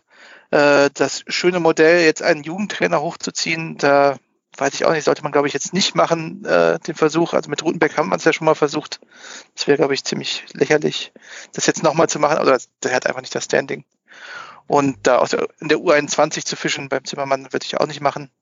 Und der letzte, den ich noch aufgeschrieben hatte, was natürlich sehr schön wäre, den man aber doch freikaufen müsste, wäre natürlich Dirk Lottner, der gerade bei Cottbus ist. Aber ähm, ich habe jetzt niemanden gefunden, der wirklich in Frage kommt, wo man sagen würde, ja, das ist auf jeden Fall jetzt eine gute Idee. Den würden wir jetzt, den würde ich jetzt sofort nehmen.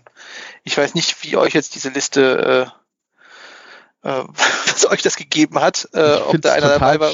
Ich finde es total spannend, dass, äh, also Dirk Lottner hatte ich auch mal so kurz im Hinterkopf, aber war jetzt auch ein, so ein Thema. Aber bei allen den Namen, die du genannt hast, da war kein einziger von denen dabei, die ich mir notiert habe. Tatsächlich. Das war alles eher so für mich die, die, die schwarze Liste der Leute, die ich nicht auf dem Schirm haben wollte. Ich kann aber raushauen, wer mir so beim, beim Durchschauen so aufgefallen ist. Äh, Thema Bundesliga erfahrener Trainer, auch wenn jetzt seine letzten Stationen nicht so richtig prickelnd waren, zuletzt jetzt im Juni in Nürnberg entlassen, wäre Jens Keller zum Beispiel. Das ist so einer, der damals auch, als er schon frei war und als wir einen Trainer gesucht haben, auch so eine Version wäre, wo ich sagen würde, ja, könnte ich mir vorstellen, aber gerade jetzt in Nürnberg hat er nicht wirklich dolle performt.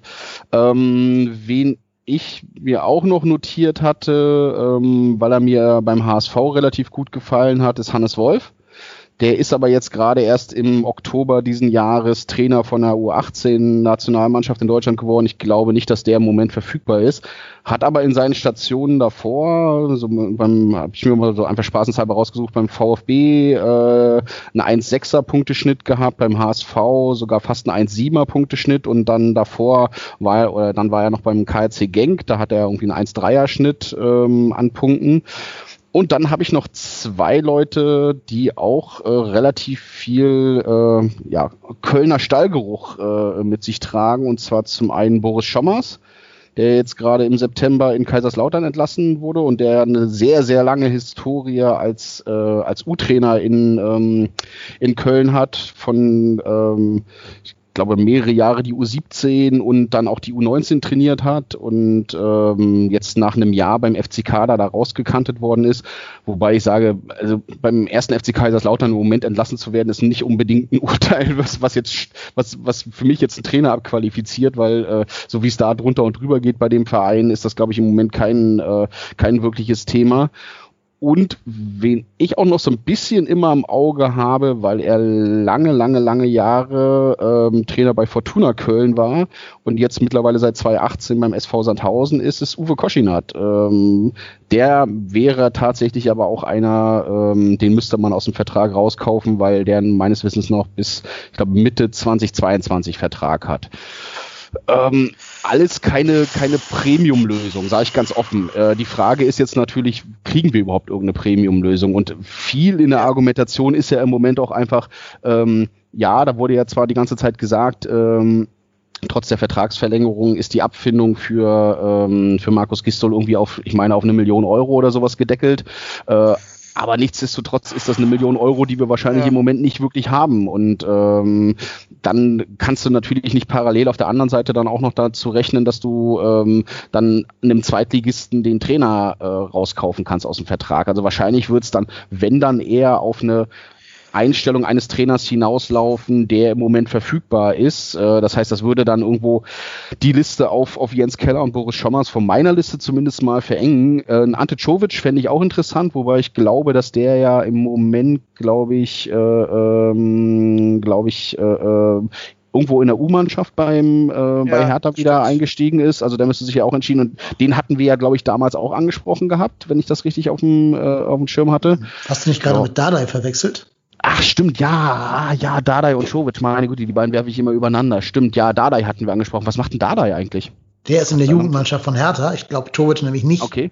Ach, Chovic eben nicht, der ist da nicht zurückgegangen, ja, okay. Ich glaube nicht, aber ich werde es gerade mal live recherchieren für dich. Ja, ja, ja okay, aber äh, also nee, das genau, vereinslos. Also Chovic ist vereinslos. Ja, mhm. Genau. Jo. Ich glaube, ich hatte mich nämlich auch auf die Vereinslosen konzentriert, okay. um äh, den den Geldbeutel ein bisschen zu schonen. Punkteschnitt ähm, von 1,2 bei der Hertha übrigens, der Tomic. Mhm. Ja, gut. Die Frage ist ja. Koschinat hat bei Sandhausen 1,26er Punkteschnitt, ne? Also. Ja, gut, bei Sandhausen aber auch. Ja, aber eben drum, eben drum mit Sandhausen, ne? Ja, ja. Kann ja vielleicht noch Dennis Diekmeyer für die Rechtsverteidigerposition bringen. ähm, Zumindest muss die HV für Tor reichen dann. Ja. aber, aber wir sprechen jetzt ja immer über, über Spieler, die gut in der zweiten Liga sind und nicht gut genug für die erste. Äh, das kann bei Trainern ja auch der Fall sein. Ja, man muss auch ähm, sagen, kein, kein Zweitligist gibt seinen Trainer jetzt mitten in der Saison ab, wenn die auch keine Pause ja. haben. Ne? Also ja. selbst wenn du dir jetzt mit Geld zuschmeißt, was wir gar nicht tun können, glaube ich, ja. wird Sandhausen jetzt nicht sagen, ja komm, dann geh halt, ne? Also glaube ich nicht. Es wäre halt die einzige, die einzige Thematik ist ja so ein bisschen, äh, äh, wenn der Trainer es dann auch unbedingt will, und das könnte ich mir bei einem Koschinat mit seiner Kölner Vergangenheit äh, durchaus vorstellen, ähm, dann bist du als Verein ja dann auch irgendwann mal gewillt zu sagen, okay, alles klar, es bringt jetzt auch nicht den, äh, nichts, den zu halten, weil wenn der jetzt hier nicht mehr mit dem vollen Kopf da ist, aber gut, ist alles Spekulation ja. und ich weiß, ich habe überhaupt gar keinen Plan, ob Koschinat das überhaupt will oder ob er sagt, nee, ich bin da schon ganz fein in Sandhausen und das ist schon alles ganz, ganz nett und ganz niedlich hier. Wie gesagt, Schommers stände zur Verfügung. Da stellt sich die Frage, ob er jetzt irgendwie nach diesem, nach diesem Ausritt ähm, FCK äh, darauf Bock hat und ob er tatsächlich uns weiterhelfen könnte. Er würde zumindest den Verein kennen und wäre wahrscheinlich auch bereit, mit für relativ wenig Geld auch äh, erstmal zum FC zu kommen, um zu helfen.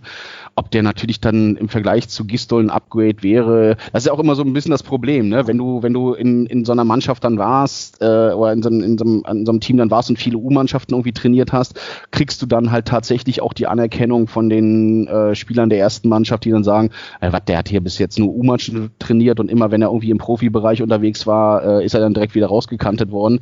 Pff, schwierig zu sagen. Ganz mhm. klar.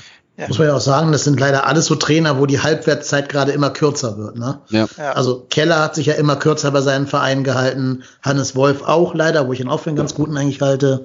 Mhm. Und ja, auch Schommers hat ja schon die Karriereleiter eher nach unten gerade beklettert als nach oben. Na gut, er war ja in Nürnberg nur Interimstrainer, irgendwie da mal ganz kurz ne, und ist dann ja zum, zum FCK. Aber ja klar, ist jetzt keine Vita, wo du sagst, wow, äh, gut, dass wir, gut, dass wir den jetzt auf der Cheftrainerposition in Köln haben. Klar, ja. Also es ist schon, da, da bin ich schon ein Stück weit bei Marco. Ähm, es ist wahrscheinlich im Moment auch einfach das Thema, dass keine äh, vernünftigen Varianten auf dem Markt sind. Ja. Und auch genau, wenn man sich die Trainer auch nochmal anschaut, die ich da genannt habe, die mich ja auch alle nicht so begeistern. Äh, oder Klinsmann beim ersten FC Köln. Wow. Nee, so. Ich Gänsehaut, wow. wenn ich dran denke. Ja. also der Unterhaltung nee, also wäre sicherlich von, großartig, aber... Uh. Das wäre super, wenn wir nicht Fans vom FC wären. Wenn wir Außenstehende genau. wären, dann wäre das so geil. Dann wäre das das das perfekte Match. Ja, als Herr Thaler würde ich mich kaputt lachen, wenn, wir, ja. wenn der erste FC Köln äh, Klinsmann holen würde. Ja. Oder wir holen Lothar Matthäus. Ja, genau, ja, genau. Lothar Matthäus. genau, der ist auch Trainer. Ähm, ansonsten, also von, vom Profil, was jetzt die Mannschaft, also ich, da bin ich jetzt nicht tief genug drin, was man aus der Mannschaft noch formen könnte, aber zu dem, was sie gerade spielt, wo man darauf aufbauen könnte, ist, glaube ich, am ehesten noch die Taifun Korkut, glaube ich, ähm, ein Kandidat, der das auch spielen könnte, aber man will ja dann vielleicht auch nicht auf einen Trainer setzen, der so ähnlich spielt wie das, was man gerade hat. Ähm, also ich sehe jetzt wirklich, also mir ist ich habe wirklich gesucht, ich habe niemanden gefunden, bei dem ich sagen würde, ja, den hätte ich gerne lieber drauf auf dem Posten momentan. Ähm, soll, soll ich mal einen Namen reinschmeißen? Ja. Der jetzt immer so in Fankreisen so ein bisschen kursiert. Also nicht heißt, dass ich jetzt sage, ich bin für ihn, aber ich habe den Namen jetzt ein paar Mal gelesen. David Wagner. Bei Schalke entlassen. Ach so. Hat da bestimmt ja, noch einen Vertrag und muss bestimmt irgendwie dann deswegen rausgekauft werden, aber wäre ja zumindest verfügbar. Nee, das ist wie mit Stimmt, Ut. Hat, äh, die, die zahlen das Gehalt und wir nehmen ihn als Trainer. Ja, genau. Und soll Ut genau. mitbringen, bitte. Mhm. Ja, stimmt, den hatte ich mir auch aufgeschrieben, den habe ich gar nicht genannt. Ja, aber, ja, gut. Ah, ich glaube, der ist noch deprimiert von der Schalker Zeit. Das war alles äh, sehr, sehr tragisch äh, und traurig, was er. Denkt sich wahrscheinlich auch vom, vom Regen in die Traufe gebe ich mir jetzt nicht an der Stelle, ne? Aber ja, ja, ja die, die gleiche Serie, mhm. äh, wie, die wir gerade durchleben, haben die Schalker ja auch mit ihm durchlebt. Ähm, ja, aber, ich wir weiß, bessere, aber wir haben besseren Kader als die Schalker, das wird er ja jetzt sehen. Man muss ja fairerweise sagen, ja, am Anfang ja. hat er richtig Erfolg gehabt. Der hat ja quasi die Gistol-Kurve auch ja. beschrieben. Ne? Die waren ja in seiner ersten Halbserie Vizemeister tatsächlich, mhm. die Schalker. Das glaubt man ja heute gar nicht mehr. Es ist erst ein Jahr her oder sowas. Ja. Und dann kam ja diese mega verletzten Serie, wo er gar nichts für kann. Hat es halt nie wieder geschafft, dann den Turnaround zu schaffen. Was ist Aber denn eigentlich, wo wir, wo wir gerade bei Ex, wo wir gerade bei Ex-Schalke-Trainern sind, was ist denn mit Tedesco? Wo ist der denn abgeblieben? Der ist immer in Russland, Moskau oder okay. Ah, richtig, richtig. Genau. Okay. Ach ja, irgendwie Spartak oder sowas. Ja, ne? oder sowas, genau. Ja, ja, ja. ja okay. Hm. Ja, Wagner, den habe ich, den hab ich natürlich bin ich drüber gestolpert, aber ich fand, äh, wie, wenn man hier sagt, wir müssen ja die negative, die negative Serie durchbrechen, um sich dann Wagner zu holen, ich weiß nicht genau.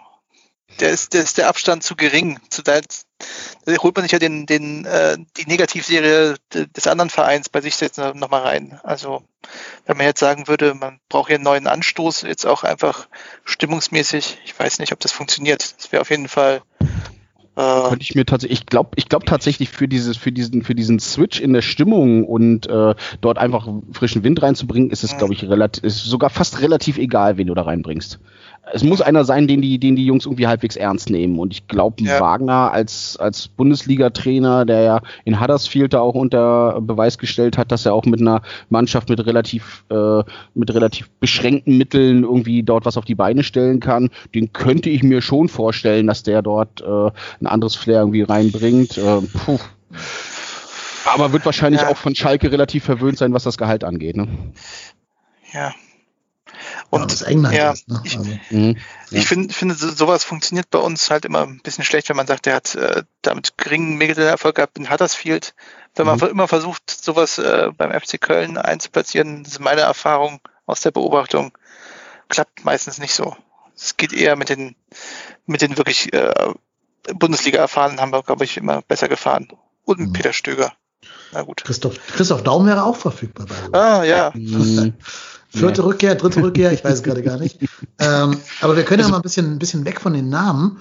Einfach nee, überlegen. ich mit Kossen, würde ich mit ja, nehmen, ja. Ich weiß nicht, ob das nicht so, so ein Ding wäre, wie ich, ich wärme das Essen vom Vortag ja, auf. Funktioniert wahrscheinlich nicht, ne? Ja. Bin nicht ganz überzeugt, ich weiß es nicht. Ja. Aber wenn man von all den genannten, glaube ich, der spannendste, ja, das auf jeden mhm. Fall. Aber der ist ja auch sicher da im Boot bei, Austria. Ja, klar. Ähm, der, was ist ja da? Der ist doch, was ist ja Präsident, Sportdirektor, Trainer, alles, alles auf einmal. Ja, ja. Teambetreyer, alles, alles. Busfahrer auch. Genau.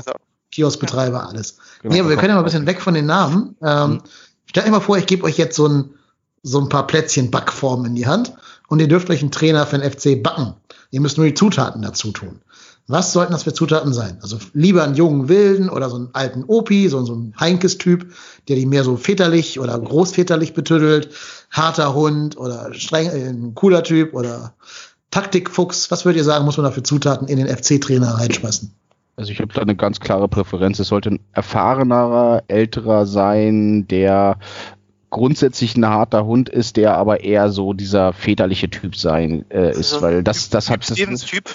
Ja. ja, eigentlich, eigentlich ein Peter Stöger-Typ. Eigentlich, ja. eigentlich also so, so ein Peter Stöger-Typ. Also irgendwie einer, der, der äh, abgeklärt ist, der mit dieser, der mit dieser Presselandschaft in Köln umgehen kann, der sich vor seine Spieler stellen kann, der die gleichzeitig aber auch betüdeln kann, gerade die ganzen jungen Spieler, weil wir haben einen unglaublich großen Pool an Talenten in den U-Mannschaften und auch mit denen, die wir jetzt schon hochgezogen haben und die brauchen halt einen, der die dann auch anleitet und führt an der Stelle. Ich glaube, also ich persönlich kann mir nicht vorstellen, dass wir da so einen jungen, wilden Konzepttrainer irgendwie reinbringen. Äh, das kann vielleicht für eine bestimmte Zeit funktionieren, aber das letzte, was tatsächlich dauerhaft beim FC funktioniert, etabliert hat in der Struktur und, das auch mit einer relativ jungen Mannschaft, war meines Erachtens nach eher der erfahrenere, der äh, mehr so der, der, der väterliche, äh, äh väterliche Freund ja. ist, äh, aber gleichzeitig halt auch fordernd ist und die Jungs bei ihrer Ehre packt irgendwo.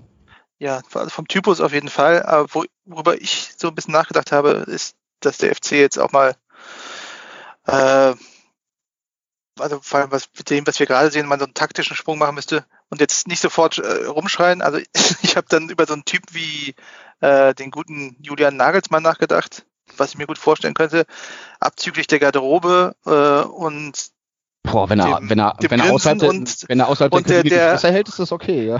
Und, und, äh, und der etwas äh, anstrengenden Persönlichkeit, die er, nach, die er mir gegenüber zumindest äh, darstellt, aber vom Typus her, der sehr fordernd ist, sehr selbstbewusst ähm, und ein klares taktisches Konzept hat. Das wären die Dinge, die ich behalten würde bei ihm, wenn ich mir jetzt einen backen könnte, weil man das daraus was das äh, basteln könnte. Aber meint ihr denn, so ein Anthony Modest lässt sich von Julian Nagelsmann irgendwas erzählen? Ja, ich sag, ich können es ja jemand backen. Ich, ich, will ja nur bestimmte ja, ja. Zutaten. Mhm. Das heißt, da müssen auch irgendwas reinbringen, irgendeine Zutat, ja. die auch so, so ein Modest abholt zum Beispiel. Genau, das, was wir ja vorher gesagt haben, so eine Kombination daraus. Also mhm. Das ist natürlich auch ein Idealtypus Trainer. Ne? Also mhm. wenn man sagt, ich brauche einen Kumpeltyp väterlich, der aber auch gleichzeitig jung und innovativ ist, das ist natürlich auch äh, eine echte Wunschvorstellung, aber sowas bräuchte es dann halt. Also so gerne ich Toni Modest mag und so sehr ich ihm dankbar bin für diese, für diese, gerade für diese Saison 2017 und für die Leistung, die er dort gebracht hat und ihn auch gerne trotzdem noch im Team habe, würde ich meine Trainerentscheidung tatsächlich nicht von Toni Modest abhängig machen, weil der ist nicht die Zukunft des FC dann an der Stelle.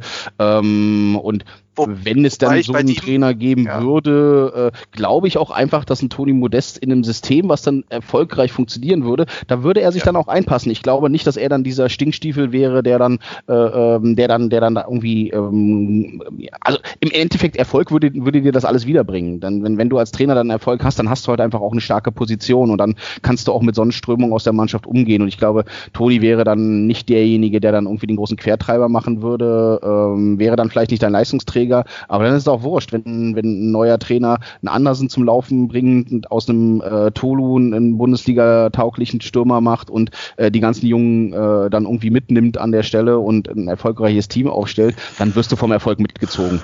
Dann ja. ist es halt so. Habe ich ja was nicht mitbekommen, ist äh, Toni Modest besonders unzufrieden. Ich dachte, er wäre vor allen Dingen auch äh, angeschlagen. Mhm. Ja, ja, klar. Aber der ist ja schnell einer, der unzufrieden wird ne, und dann so ein mhm. bisschen Stimmung also verbreitet. ich finde eigentlich seit der Rückkehr eigentlich erstaunlich wenig, obwohl er auch nicht immer die große Rolle gespielt hat, habe ich da nicht so viel mitbekommen, dass er jetzt irgendwie besonders stinkstieflich wäre, aber vielleicht habe ich es auch nicht so beobachtet. Ich glaube, der war eigentlich ganz froh, dass er, dass er nicht mehr in China sein muss. das glaube ich auch. Das kann man ja. unterschreiben. Ja. Und äh, ich glaube, der ist da ganz zufrieden, jetzt wieder da zu sein. Äh, und würde halt gerne, glaube ich, mehr spielen und mehr treffen und äh, wie eigentlich jeder Spieler. Aber ich finde, er fügt sich da immer ganz gut ein. Er hat ja diese Saison, glaube ich, wann war, wann wurde er eingewechselt gegen Stuttgart? Ich weiß es gerade nicht. Äh, ein paar Minuten gespielt und dann auch sich auch direkt gezeigt und auch nicht irgendwie sich hängen lassen und gesagt, ich habe jetzt keine Lust. Also Stuttgart 88. Minute oder irgendwie sowas oder 85. Irgendwie Minute. Ja, ab, ab der 70. Mal gemacht. Mhm. Ja. Und hat aber direkt auch noch eine Chance kreiert, wo ich ganz überrascht oh, war. Also ich jetzt, mhm. Das war gegen Frankfurt vielleicht? Ich weiß es gerade nicht mehr, ehrlich gesagt. Doch, stimmt, ja, ja, doch, stimmt, du hast recht, das war gegen Frankfurt, weil da stand ja, da stand, äh, ähm, ach, wie heißt er denn im Tor, der Frankfurter? Äh, der Trapp, ne? Äh, Trapp, genau, ja, genau, und da äh, ist er ist ja. noch relativ gehechtet hinterher, ja. Mhm. ja. Wie dem auch genau. sei, ich finde jetzt nicht, dass er sich besonders hängen lässt und sagt, äh, keine Lust. Aber ja, das ist ja auch das Thema jetzt. Ja, ähm, hast, hast du mal recht, das hast mich da überzeugt. ähm, wenn, wenn ich mir einen Trainer backen dürfte, käme was anderes raus als bei euch, ehrlich gesagt. Mhm. Bei mir käme mit ein paar Abstrichen äh, eine deutschsprachige Version von äh, Diego Simeone dabei raus. Und zwar aus, aus folgendem Grund, also natürlich eine billigere deutschsprachige Version von Diego Simeone, aber wir dürfen hier backen, also wir dürfen ja auch ein bisschen spinnen. Folgendem Grund, ich glaube, erstens brauchen wir ein Arschloch an der Linie, der nach außen hin ein Arschloch ist. Also so dieses passt, Simeone Mourinho. Ja, aber nach, nee, nee, nee, nee, nee. Nagelsmann ist ja auch nach innen ein Arschloch. Also der ist immer ein Arschloch. Nee, so einer, der es wirklich als Persona nach außen trägt, was ja auch ja. Mourinho so perfekt kann, ne? Ja. Ja. Weil unsere Mannschaft, finde ich ja immer noch, sage ich jetzt auch schon seit 80 Folgen, viel zu, zu lieb ist, viel zu brav mhm. ist, genau. Mhm. Und das musst du vielleicht irgendwie ausgleichen. Held ist jetzt auch nicht so der, der Assi, der da auf irgendwelche Leute losgeht. Ich will auch gar nicht, dass der Leute da in die Backen beißt oder so. Muss ja auch nicht sein. Aber halt mal einen, der sich zum Beispiel auch nicht alles gefallen lässt vom Schiedsrichter, wenn da wieder irgendwelche dubiosen Dinge gepfiffen werden. Oder vom, vom gegnerischen Trainer, wenn da so ein Nagelsmann seine Nagelsmann-Show abzieht oder so.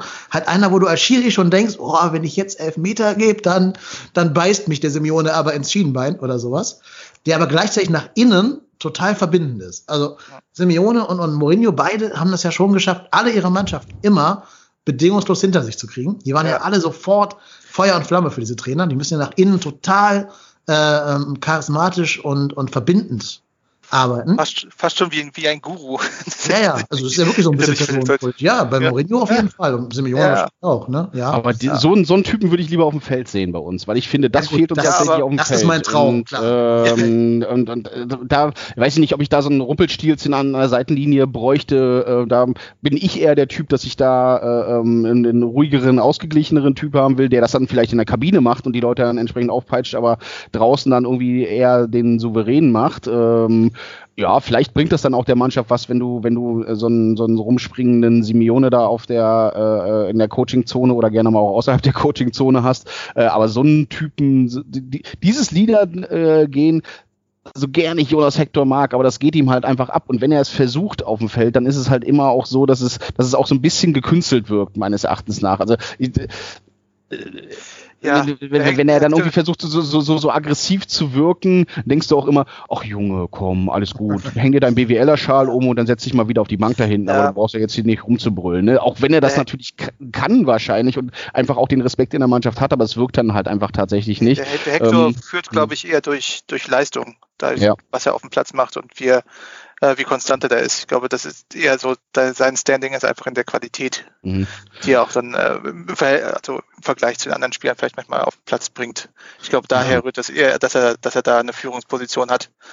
Unsere Spielertypen haben wir ja nur, also vielleicht bis auf mhm. Marius Wolf, wo ich finde, dass der auch ein bisschen so ja. aggressive Leader-mäßig unterwegs sein kann, aber vielleicht ja. auch nicht die Position hat, um da wirklich spielgestaltend dann tätig zu sein. Mhm. Klar, ich hätte auch gern so einen so ein Mark van Bommel im Mittelfeld quasi, ja. der da auch mal hinten Hector und Skiri den Rücken frei halten kann oder Hector und Edgern. Ähm, Fände ich super, haben wir aber in der gesamten Transferpolitik keinen Wert drauf gelegt, werden wir unter Gistol auch nie Wert drauf legen, weil Gistol ist jemand, der, glaube ich, sehr auf Harmonie in der Mannschaft geht und nicht auf diese kleinen Drecksäcke. Ähm, ist meine Meinung zumindest. Mhm. Ja, ähm, also das wäre der eine Typ, den ich mir beim FC vorstellen kann, dieser Simeone Mourinho-Typ, jetzt nicht die beiden konkret, einfach nur der Typ, Trainer. Ein anderer, wo ich glaube, das könnte passen, da wäre ich so ein bisschen bei dem, was Reik vorhin gesagt hat. So ein Über-OP kann ich mir auch noch vorstellen, der aber gleichzeitig taktisch sehr solide arbeitet. Ich sag mal so, Horst Rubesch U21-Ära. Mhm. Ne? Ähm, so jemand, der auch mal einen Arm nimmt und sagt, hier, komm, Toni, ne, sei nicht traurig, dass du nicht gespielt hast. Aber den trotzdem auch einen klaren Plan gibt, der genau sagt, hier, Jungs, so wird verteidigt, ja. das ist unser Offensivmuster, ist alles nicht weltbewegend, ist keine taktische Meisterleistung, reicht auch nicht, um Julian Nagelsmann dann auszucoachen oder so, aber ist halt einfach so ein, so ein Pflaster auf eine geschundene Seele wahrscheinlich. Auch nicht verfügbar, das, leider. Das, das aber, meine ich auch mit der Mischung aus, aus Hüb Steven und ja, Nagelsmann. Ja, genau, das, genau, genau. Das Väterliche hat und aber auch wirklich ein, einen Plan im taktischen oder auch was Innovatives, was auch überzeugt. Und genau. das Selbstbewusstsein dazu. Das äh, ja. kann man sich ja durch Alter und Weisheit und Erfahrung holen oder einfach, weil man es hat. Aber mhm. das braucht, einen Trainer brauchen wir. Absolut. Aber da ist ja, wie er schon gesagt hat, wirklich nichts auf dem Markt, was nicht seine Karriere schon beendet hätte. Ja. Ich glaube nicht, dass Jupp Heynckes sich nochmal den FC zum Ende der Karriere antun möchte. das kann ich mir auch nicht vorstellen. Also der würde wahrscheinlich nochmal zum FC Bayern kommen, wenn die ihn wirklich händeringend rufen würden, aber ich glaube nicht, dass nee, der, aus, das nicht, dass nee. der aus seinem, nee. aus seinem Häuschen dann nochmal äh, äh, zum ersten FC Köln geht. Ne? Nee. Sagst, du kannst bei FC Bayern, kannst du, was soll denn bei FC Bayern passieren, dass sie so dringend nötig hätten? Also was soll ja. denn da überhaupt passieren? Ist es muss ja nur Hansi Flick irgendwie ausfallen. Da gibt es ja auch keinen Trainer, der da einsteigen könnte sofort. Ne? Ach, die Kau. Wenn er jetzt verfügbar Die holen sich dann Alonso dann irgendwann nachher am Ende des Tages. Ja. ja. Weil mhm. so diese Moves finde ich ja immer klappen sehr selten. Siehst du ja an mhm. in Thailand. Mhm. Oder Billy Sagnol. Mhm. Ja, genau, genau. Irgendwie ich letztens auch nochmal Trainer zu machen, der aber keine Trainererfahrung hat. Ja. Das hat mit Glück mit Sidan bei Madrid funktioniert, wo einfach die Spieler super gut waren. Ja. Aber das ist so ein bisschen wie als wir damals Soldo einfach als Trainer geholt haben. Oh. Den wollten wir erst als Spieler haben, haben wir nicht gekriegt, oh. als Trainer geholt, weil der nichts bewiesen hat, dass er es kann und auch als Trainer nicht gut war. Oh, der hat äh, Lehrer, Lehrer geguckt als David Wagner. Ja. Da weiß ich noch genau, da unser damaliger Rechtsverteidiger, wer das war, weiß ich nicht mehr, wahrscheinlich Bretschko oder so, keine Ahnung. Der hat dann gesagt, naja, in der Kabine war die taktische Anweisung von, von Soldo, äh, hier, ne, Miso, ich will, dass man nach zehn Minuten den Linksaußen vom Gegner nicht mehr sieht. Und das war alles. Das war die gesamte taktische Schulung. er hat ihm nicht gesagt, okay, du musst den anlaufen oder mitlaufen ja. oder was weiß ich, Manndeckung oder sonst irgendwas, starken Fuß Geht. zu stellen. Alles nicht. Er hat nur gesagt, ich will mich nicht mehr sehen. Geht's raus, spielt's Fußball. Ja, ja, ne? genau. Ja, ja, genau. In einer Mannschaft, die halt nicht gut genug ist, um das zu machen. Einfach so, ohne, ohne taktische Anweisungen so, so eine Anweisung kannst du bei Bayern rausgeben, wenn du der Trainer bist. Genau. Dann ist es okay. So, hier macht mal einfach, Jungs, ihr kennt ja, das ja, ne? Also. Komm, Thomas, du hast schon so viele Spiele gespielt, mach dein Ding. Müller, Müller ein rein und dann ist gut. Ja, ja nee, das wird wohl nichts. Ja, wir halten fest, sehr, sehr schwer, die Gesamtgemengelage.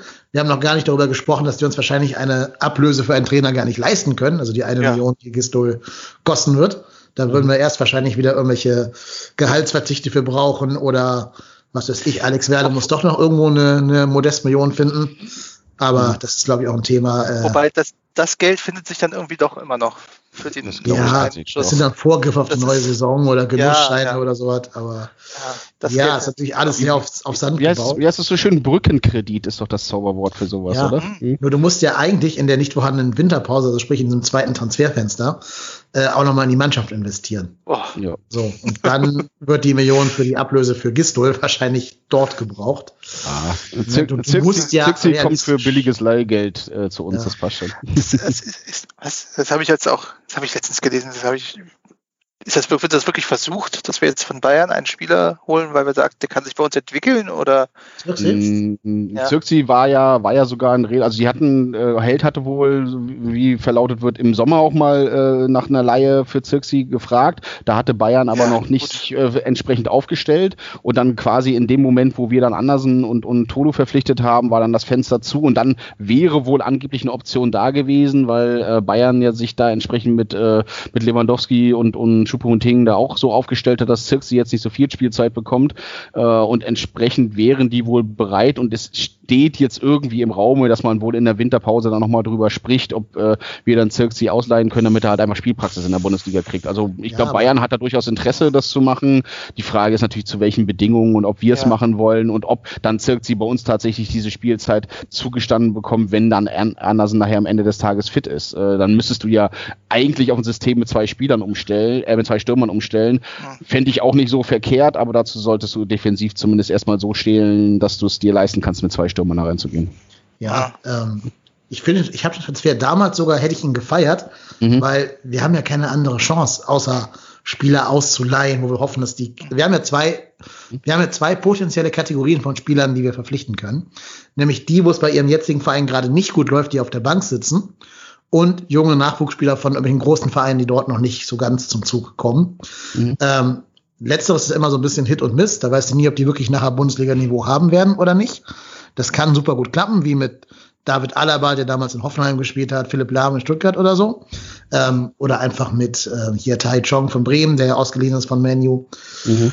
Kann natürlich auch voll nach hinten losgehen, wie alle, die wir jemals ausgeliehen hatten. Hier Markus Vollner und sowas. Mhm. Äh, ja, wir hatten noch mal Fiese, Tosic, war, ja, der war gut, der war super. Das also, war, hat sogar funktioniert. Das war super, ja. ja. Das war sogar Soldo, hat den Verein gerettet, äh, den, den Trainerposten von Soldo gerettet. Und den Verein auch. Gleich den Verein auch, genau, ja. Nee, das stimmt. Tosic war die, fast die einzige Leihe, die jemals gefruchtet ja, hat bei uns. Ja, deswegen, kann ich, deswegen kann ich mich noch daran erinnern. Das stimmt, ja. hast vollkommen recht. Ähm, ja, und bei den anderen muss natürlich gucken, ob die nicht vielleicht auch zu Recht auf der Bank sitzen bei ihrem Verein. Aber wir, wir werden ja nicht das Kapital haben, im Winter irgendwen aus seinem Verein rauszukaufen wenn es nicht aus äh, irgendeiner. Bei, bei noch ein hm. Beispiel ist Ut, den haben wir doch auch geholt, der war auch Ja, ja, der war geliehen, klar. Ja, ja. aber das sind halt die, die Spieler, die halt Kölner Vergangenheit haben, sind ja auch immer so ein bisschen No-Brainer bei uns, ne? Die, die holen wir ja immer. ich warte, noch auf, ich warte noch auf so einen Mega-Move. Wir haben doch jetzt eine tolle Beziehung zum HSV, nachdem wir ihn äh, Terodde da quasi auf dem Silbertablett äh, serviert haben lass mich raten, im Winter holen wir uns auf Laie Bobbywood vom HSV ja, oder sowas oder, und oder feiern das an den großen, als den großen Deal oder sowas. Ne? Oder ja. Hinterseher, genau, ja. Ja, Hinterseher. Oder beide. Schaub. Oder beide, genau. Schau. Weil der ist ja Zürich jetzt total happy. Luzern, ne? Meine ich? Luzern? Luzern für ja? Schweiz. Ich meine, ich meine Luzern, ja. Der, ja. Scheint da, der scheint da ganz happy zu sein, ja, das habe ich auch gehört. Mhm. Genau. Zürich, Zürich, oder Mailand, Hauptsache. Ja. Hauptsache Zürich, Zürich, ist doch, äh, Zürich ist, äh, Lasse Sobich, äh, Lasse Sobich genau, ja. ja. Ja, oder halt Freddy Sörensen dauerhaft umgestalten äh, zum Stürmer. Nein, jetzt wird's albern. Ähm, nein, also wir haben ja keine andere Wahl. Das heißt, hm. du kannst ja quasi jetzt an diese Trainerpersonalie gar nicht rangehen, weil die Finanzen das wahrscheinlich gar nicht erlauben, wenn nicht das Wasser bis zum Hals steht. Und ich glaube, wir sitzen das jetzt echt aus. Also mein Eindruck von allem, was ich vom Verein sehe, ist, wir sitzen das aus, bis entweder eins von zwei Dingen passiert. Gistor schmeißt von alleine hin, was er wahrscheinlich nicht tun wird, wenn er nicht ganz doof ist. Mhm. Genau. Oder äh, wir versuchen uns so lange da irgendwie um Platz 15 und 16 mit Arminia und, und Schalke und Mainz zu balgen. Äh, Augen zu und durch nach dem Motto, ähm, weil wir einfach nicht die Ressourcen haben, da was zu machen auf der Position. Also ich habe ja. ein relativ klares Bild für mich vor Augen, was, was äh, wahrscheinlich passieren wird. Äh, aus, mein, aus meiner Wahrnehmung jetzt, äh, ähm, was, in den, was an den nächsten äh, Spieltagen passieren wird. Wir spielen jetzt äh, am Wochenende gegen Union, dann spielen wir in Dortmund, dann spielen wir zu Hause gegen Wolfsburg und ich gucke mal kurz, und am elften Spieltag spielen wir auswärts in Mainz.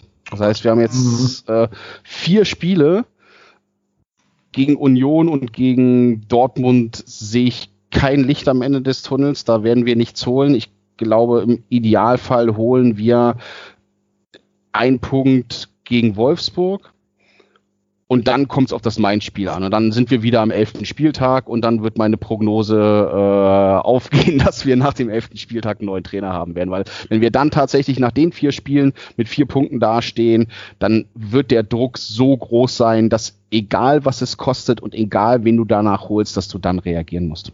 Ist, mhm. meine, ist meine, meine Voraussage aus dem ganzen Wenn es ganz hart läuft und wir gegen Union richtig auf die Mütze kriegen und äh, auch gegen Dortmund richtig eine kassieren, kann ich mir das vielleicht auch schon danach vorstellen. Aber spätestens, wenn du gegen Mainz keine drei Punkte holst, ist das Thema vorbei. Also ja, wenn du vorher Union, nicht glücklich punktest. Das ist natürlich jetzt, ähm, die sind natürlich gut drauf und das mhm. äh, Spiel gegen Bielefeld hat natürlich jetzt nachgehalten, aber Bielefeld war in dem Spiel auch äh, besonders schlecht. Ich weiß auch nicht, was mhm. da los war. Ja, die haben äh, sehr, sehr nachlässig gespielt. Die haben sehr viel Räume gelassen. Das, wenn man sich da ein bisschen besser anstellt, muss man da auch nicht untergehen. Also mhm. der FC ist diese Saison ja auch noch nicht untergegangen. Also wir haben ja auch viele schlechte Spiele und nicht so ganz erfolgreiche Spiele, aber ähm, ich weiß ja nicht, gegen die Bayern natürlich, äh, gut, gegen, gegen Gladbach, das war schon mal wieder äh, echt zum Vergessen. Aber in den ganzen Spielen haben wir uns ja nie irgendwie aufgegeben oder waren chancenlos. Wir waren halt ein bisschen dumm öfters und äh, ähm, ein bisschen harmlos, aber jetzt nicht so, dass man sagen würde, der FC äh, ist da gnadenlos untergebuttert worden oder so. Und das muss jetzt gegen Union auch nicht passieren, würde ich sagen. Nee. So stark sind die jetzt auch nicht. Der FC schafft es halt auf, auf bemerkenswerte Weise, immer ganz nah dran zu sein, aber es hat doch nie zu schaffen. Ja. Ne? Immer ja. so auf das Niveau des Gegners, aber fünf Prozent weniger als der Gegner. Und ja. ja. Union ist nicht so stark. Also die haben Bielefeld halt schon echt zerschraubt, ne? Mit einem Max Kruse in, in Hochform. Also das war aber schon nicht schön anzusehen aus Bielefelder Sicht. An, aber an sich sind wir auch nicht so schlecht wie Bielefeld. Außer wir spielen gegen Bielefeld, dann sind wir ja, auch immer schlechter als verloren, Bielefeld. Ne? Genau. das, mhm. ist, aber da, da sagst du schon das Richtige. Aber es muss jetzt nicht heißen, dass wir genauso schlecht dastehen. Nein. Also, wir müssen einfach nur, glaube ich, Max Kruse da irgendwie in Manndeckung nehmen. Das könnte schon helfen. Ja, ähm, Erstmal erst verursachen wir noch einen Elfmeter, damit Max Kruse ja, dann den alleinigen Rekord hat, der die Elfmeter, die er reingemacht hat. Und dann, dann ja, schauen wir mal weiter. ich da, wollte gegen Bremen ja vorher bei Tipico auf Elfmeter wetten. Die Wette wurde gar nicht mehr angeboten. Ja. Was? Nicht? Sagt er genug. Nee, das ist wahrscheinlich so wie die Terodde-Torwette der zweiten Liga, halt irgendwann knallt sie immer. Wird ja tatsächlich noch angenommen, aber ja, mittlerweile, kriegst du, ja, ja. mittlerweile kriegst du für den Doppelpack, glaube ich, nur noch eine 5 halber Quote oder irgendwie sowas in Dreh. Das ist schon so wahrscheinlich, wo du denkst, ja, gut, okay, egal. Und ich glaube, für, für dass er ein Tor schießt, bist du wahrscheinlich schon mittlerweile unter einer Zweierquote oder sowas. Du musst draufzahlen, wenn der, wenn der trifft. So in etwa, ja.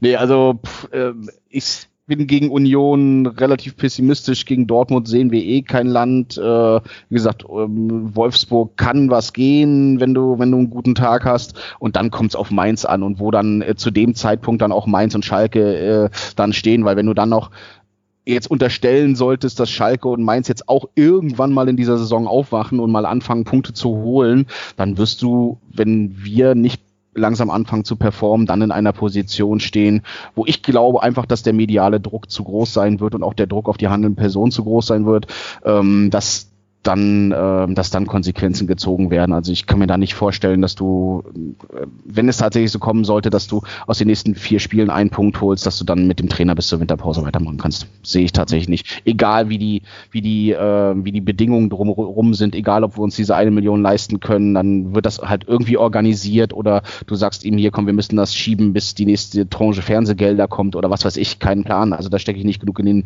Finanzen beim FC drin. Und dann wird sich auch jemand finden, der den FC über übernehmen will als Trainer. Da bin ich mir auch sehr, sehr sicher. Ich glaube, dafür ist auch ein Horst Held entsprechend äh, gut vernetzt. Äh, es wird, ist dann natürlich auch ein, ein, ein Thema für Horst Held. Ne? Da muss man äh, natürlich yes. auch mal gucken, wie, wie, wie ihn das ankratzt, das ganze Thema, weil er jetzt natürlich so felsenfest hinter dem Trainer steht. Aber bei dem Sportchef bin ich da auch ein bisschen entspannter, ehrlich gesagt. Der muss ein bisschen langfristiger arbeiten und äh, ich finde auch, dass ja. Horst Held bisher jetzt noch nichts gemacht hat, wo ich jetzt sage, dass das, da würde ich ihm jetzt, äh, würde ich ihm jetzt äh, attestieren, dass er da nicht geeignet ist für die ganze Thematik. Äh, er hat natürlich auch ein schweres Feld zum Bestellen bekommen. Ne? Das finde ich aber auch beim FC irgendwie in letzter Zeit, äh, in den letzten Jahren ziemlich äh, weiß ich nicht, auffallend, dass die Sportdirektoren ziemlich mit den Trainern verheiratet sind. Mhm. Und wenn der eine geht, dann geht auch der andere oder vorher und nachher, je nachdem. Aber auf jeden Fall ähm, kriegen wir es nicht hin auf der einen Position, äh, was jetzt äh, bevorzugt eigentlich der Sportdirektor oder Geschäftsführer Sport, wie er glaube ich heißt, ist, äh, dass der mal für Konstanz steht und dann der Trainer auch mal gewechselt werden kann, was ja immer mal vorkommt. Ich habe das Gefühl, ähm, das war ja jetzt mit Schmatt-Gestöger so, das war mit äh, Vieh und äh, wie heißt der Bayer Lord Sebastian, glaube ich so, äh, mhm. dass sie dann gemeinsam sich verabschiedet haben. Und bei Held und Gistor finde ich das jetzt auch wieder so, dass sie sich gemeinsam da äh, ein bisschen verbandelt haben, da eine gewisse Distanz fehlt und der eine äh, verlängert den Vertrag des anderen ohne Not und äh, das, ich weiß auch nicht. Wenn denn Gistor geht, dann sehe ich die Position von Held auch ziemlich geschwächt. Und äh, dann war, also andererseits gibt es im Verein gerade auch niemand anderen, der irgendwelche sportliche Führung hat. Ich glaube, er hat da ziemlich mhm. freie Hand, aber trotzdem ist es für ihn dann auch wieder eine Schwächung und äh, dann, das ist, naja, das geht dann schon ziemlich, äh, das ist dann ein großes Loch, was dann wieder da ist, finde ich. Ja, ja wir werden es nicht lösen können. Wir werden alle nach dem ja. Unionsspiel ein bisschen klüger sein. Also gewinnen wir das Ding, ist Gistol gar nicht mehr zur Disposition spielen wir ähnlich erfolgreich wie der DFB gestern gegen Spanien, dann glaube ich, muss, muss Horst Held da irgendwie in den sauren Apfel beißen, geht ja gar nicht mehr anders. Und dann wäre so typischer FC-Move, ne? in der Länderspielpause nichts zu tun und dann ein Spiel später den Trainer rauszuschmeißen. Und ihn dann direkt nach Dortmund zu schicken. Ja, das genau. Ist auch eine super dann, Idee. Genau. Ne? Und wahrscheinlich nicht mal irgendeinen Interimstrainer zu nehmen, also nicht irgendwie sagen, hier Pavlak und, und Schmidt macht das mal, sondern mhm. halt direkt einen echten neuen Trainer dann da vor die, vor die Haarlands zu werfen, sozusagen. So, ich meine, das, haben wir doch, das haben wir doch mit, äh, mit äh, Gistol damals, ja, äh, wir schicken ihn im ersten Spiel nach Leipzig ja. auch direkt hinbekommen. Ne? Hm, ja. Weil, muss man sagen, hat ja unterm Strich dann zum Klassenerhalt gereicht. Insofern war es ja rückblickend nicht falsch. Ja. Ja, naja, jedenfalls, wir werden alle am äh, Sonntagabend um 20 Uhr mehr wissen. Ich habe noch ein kleines bisschen Housekeeping, nämlich Sonntagabend 20 Uhr. Da endet auch unsere Spendenuhr. Wir haben nämlich mit dem Format deshalb hier die letzte Folge veröffentlicht und haben da aufgerufen, jeder Hörer, jede Hörerin, die interessiert ist oder der interessiert ist, kann gerne noch ein bisschen spenden für die Tafeln in Köln. Ist also nicht für uns, wir behalten das Geld nicht. Wir geben das eins zu eins und ohne Abzüge weiter an die Tafeln. Wir sind gerade so bei 400 und ein paar zerquetschen, so 430 rum. Wäre natürlich cool, wenn wir die 450 noch knacken könnten. Ähm, ist auch ein guter Punktschnitt für die Saison, 45 am Ende. Würde ich sofort unterschreiben. Kann man ja so ein bisschen so als Ziel setzen. Also wenn draußen noch irgendein Hörer oder eine Hörerin durch die Corona-Krise gekommen ist, ohne finanzielle Einbußen und sagt, ich würde gerne ein bisschen was an die Menschheit zurückgeben, dann lasst doch einfach mal ein paar Euro für die Tafeln zu uns geben. Ähm, wie ihr das tun könnt, einfach auf unterstützen.trotzdemhier.de gehen. Da findet ihr alle Informationen. Es gibt PayPal, es gibt Coffee, es gibt Banküberweisung, es gibt alles Mögliche. Hört euch gerne auch die neue Folge von Deshalb hier an. Da geht's in die B-Jugend, eine, ein, ein Spiel, was wahrscheinlich die wenigsten auf dem Schirm haben, was aber ein äh, wichtiges Spiel für die eben B-Jugend des 1. FC Köln war. Ansonsten wurde gerade schon erwähnt, äh, Artikel auf fc, fc.com habe ich geschrieben. Äh, Würde mich auch freuen, wenn ich da Feedback von euch zu bekomme. Lasst mir das gerne auf Twitter zukommen. Und, sehr, sehr gut. Dankeschön. Vielen Dank. ähm, Deswegen sage ich das natürlich nicht. Ich will auch gerne kritisches Feedback hören. Also ihr müsst mich da nicht loben, das äh, will ich gar nicht. Alles, was euch da nicht stört oder auch gefällt, gerne an mich. Bei Twitter. Ja, ich finde, es war eine sehr interessante und lebhafte Diskussion. In der Natur der Sache liegt natürlich, dass wir am Ende nicht die eine große Lösung präsentieren. Ne? Dass wir nicht sagen können, Horst Held macht jetzt exakt diese drei Schritte und dann ist der FC wieder in der Erfolgsspur. Das ist klar. Trotzdem danke ich meinen beiden Diskussionsteilnehmern, dass sie sich die Zeit genommen haben, hier diese äh, Position zu vertreten und zu verargumentieren. Da bedanke ich mich zum einen bei seiner Podcast-Premiere beim Moritz, dem Ed The Only Moritz. Vielen Dank, dass du da gewesen bist. Ja, gerne, gerne. Du bist natürlich herzlich gerne wieder eingeladen, das auch mal eine regulären Folge mit uns zu wiederholen, wenn der Marco da ist. Und ich bedanke mich auch bei dem, ja, ich würde fast schon sagen, Podcast, äh, alten Podcast-Hasen vom Verzellnix Podcast, dem Reik, dem F at, at FCHH auf Twitter. Folgt beiden auf Twitter. Vielen Dank, lieber Reik. Ja, ja, sehr gerne, Dennis. Vielen Dank, dass ich hier sein durfte und schön, dass ihr alle zugehört habt. Ja, da nicht Darf ich noch eine Sache sagen? Bitte, gerne. Ähm, äh, eine Sache, die jetzt letztens auch noch wieder mal äh, aufgeploppt ist, dass ja vor ziemlich genau, ich glaube 29 Jahren äh, Maurice okay, Banach ja, aus dem gekommen ist. Mhm. Äh, da wollte ich erstmal darauf hinweisen, aber ich meine, das werden die Hörer ja alle wissen, aber ist mir wieder ins, ins, oder ist mir wieder klar geworden, dass es sich nicht lohnt, sich über solche Sachen wie den drohenden Abstieg des FC so groß aufzuregen. Äh, gibt auf jeden Fall Schlimmeres im Leben. Äh, auch wenn es nicht klappt und äh, Gistol uns äh, runterreitet und äh, die Rettung nicht gefunden wird. Ähm, man muss es nicht so schwer nehmen. Haben wir alles schon mal durch. Und wie gesagt, es gibt Schlimmeres. Ich freue mich auch, wenn ich, ich freue mich auch, wenn ich nächstes Jahr nach Sandhausen fahren kann. Alles fein. sehr, sehr guter ja. Hinweis. Vielen Dank nochmal für den Hinweis, Moritz. Genau, finde ich sehr wichtig. Und dass wir da auch nochmal alle uns erinnern an diejenigen, die es noch viel, viel schwerer haben als ein Verein, der einfach nur ums sportliche Überleben kämpft. Ne? Das ist natürlich ein ganz wichtiger Hinweis. Aber wir machen den Podcast hier ja auch, damit man sich vielleicht mal ein bisschen von den echten Sorgen da draußen ablenken kann ja. und auch mal wieder ein bisschen über die kleinen Nebensächlichkeiten philosophieren kann. Ja, also vielen Dank, meine Herren, hat mir sehr viel Freude gemacht. Ähm, allen Hörerinnen und Hörern möchte ich gerne noch ein, eine schöne Woche wünschen. Ihr hört uns wieder am nächsten Montag, dann mit der Nachbetrachtung des Spiels gegen Union Berlin mit einem neuen Gast. Ja, vielen Dank, macht's gut und ich bin KY Lennep und wir sind trotzdem hier.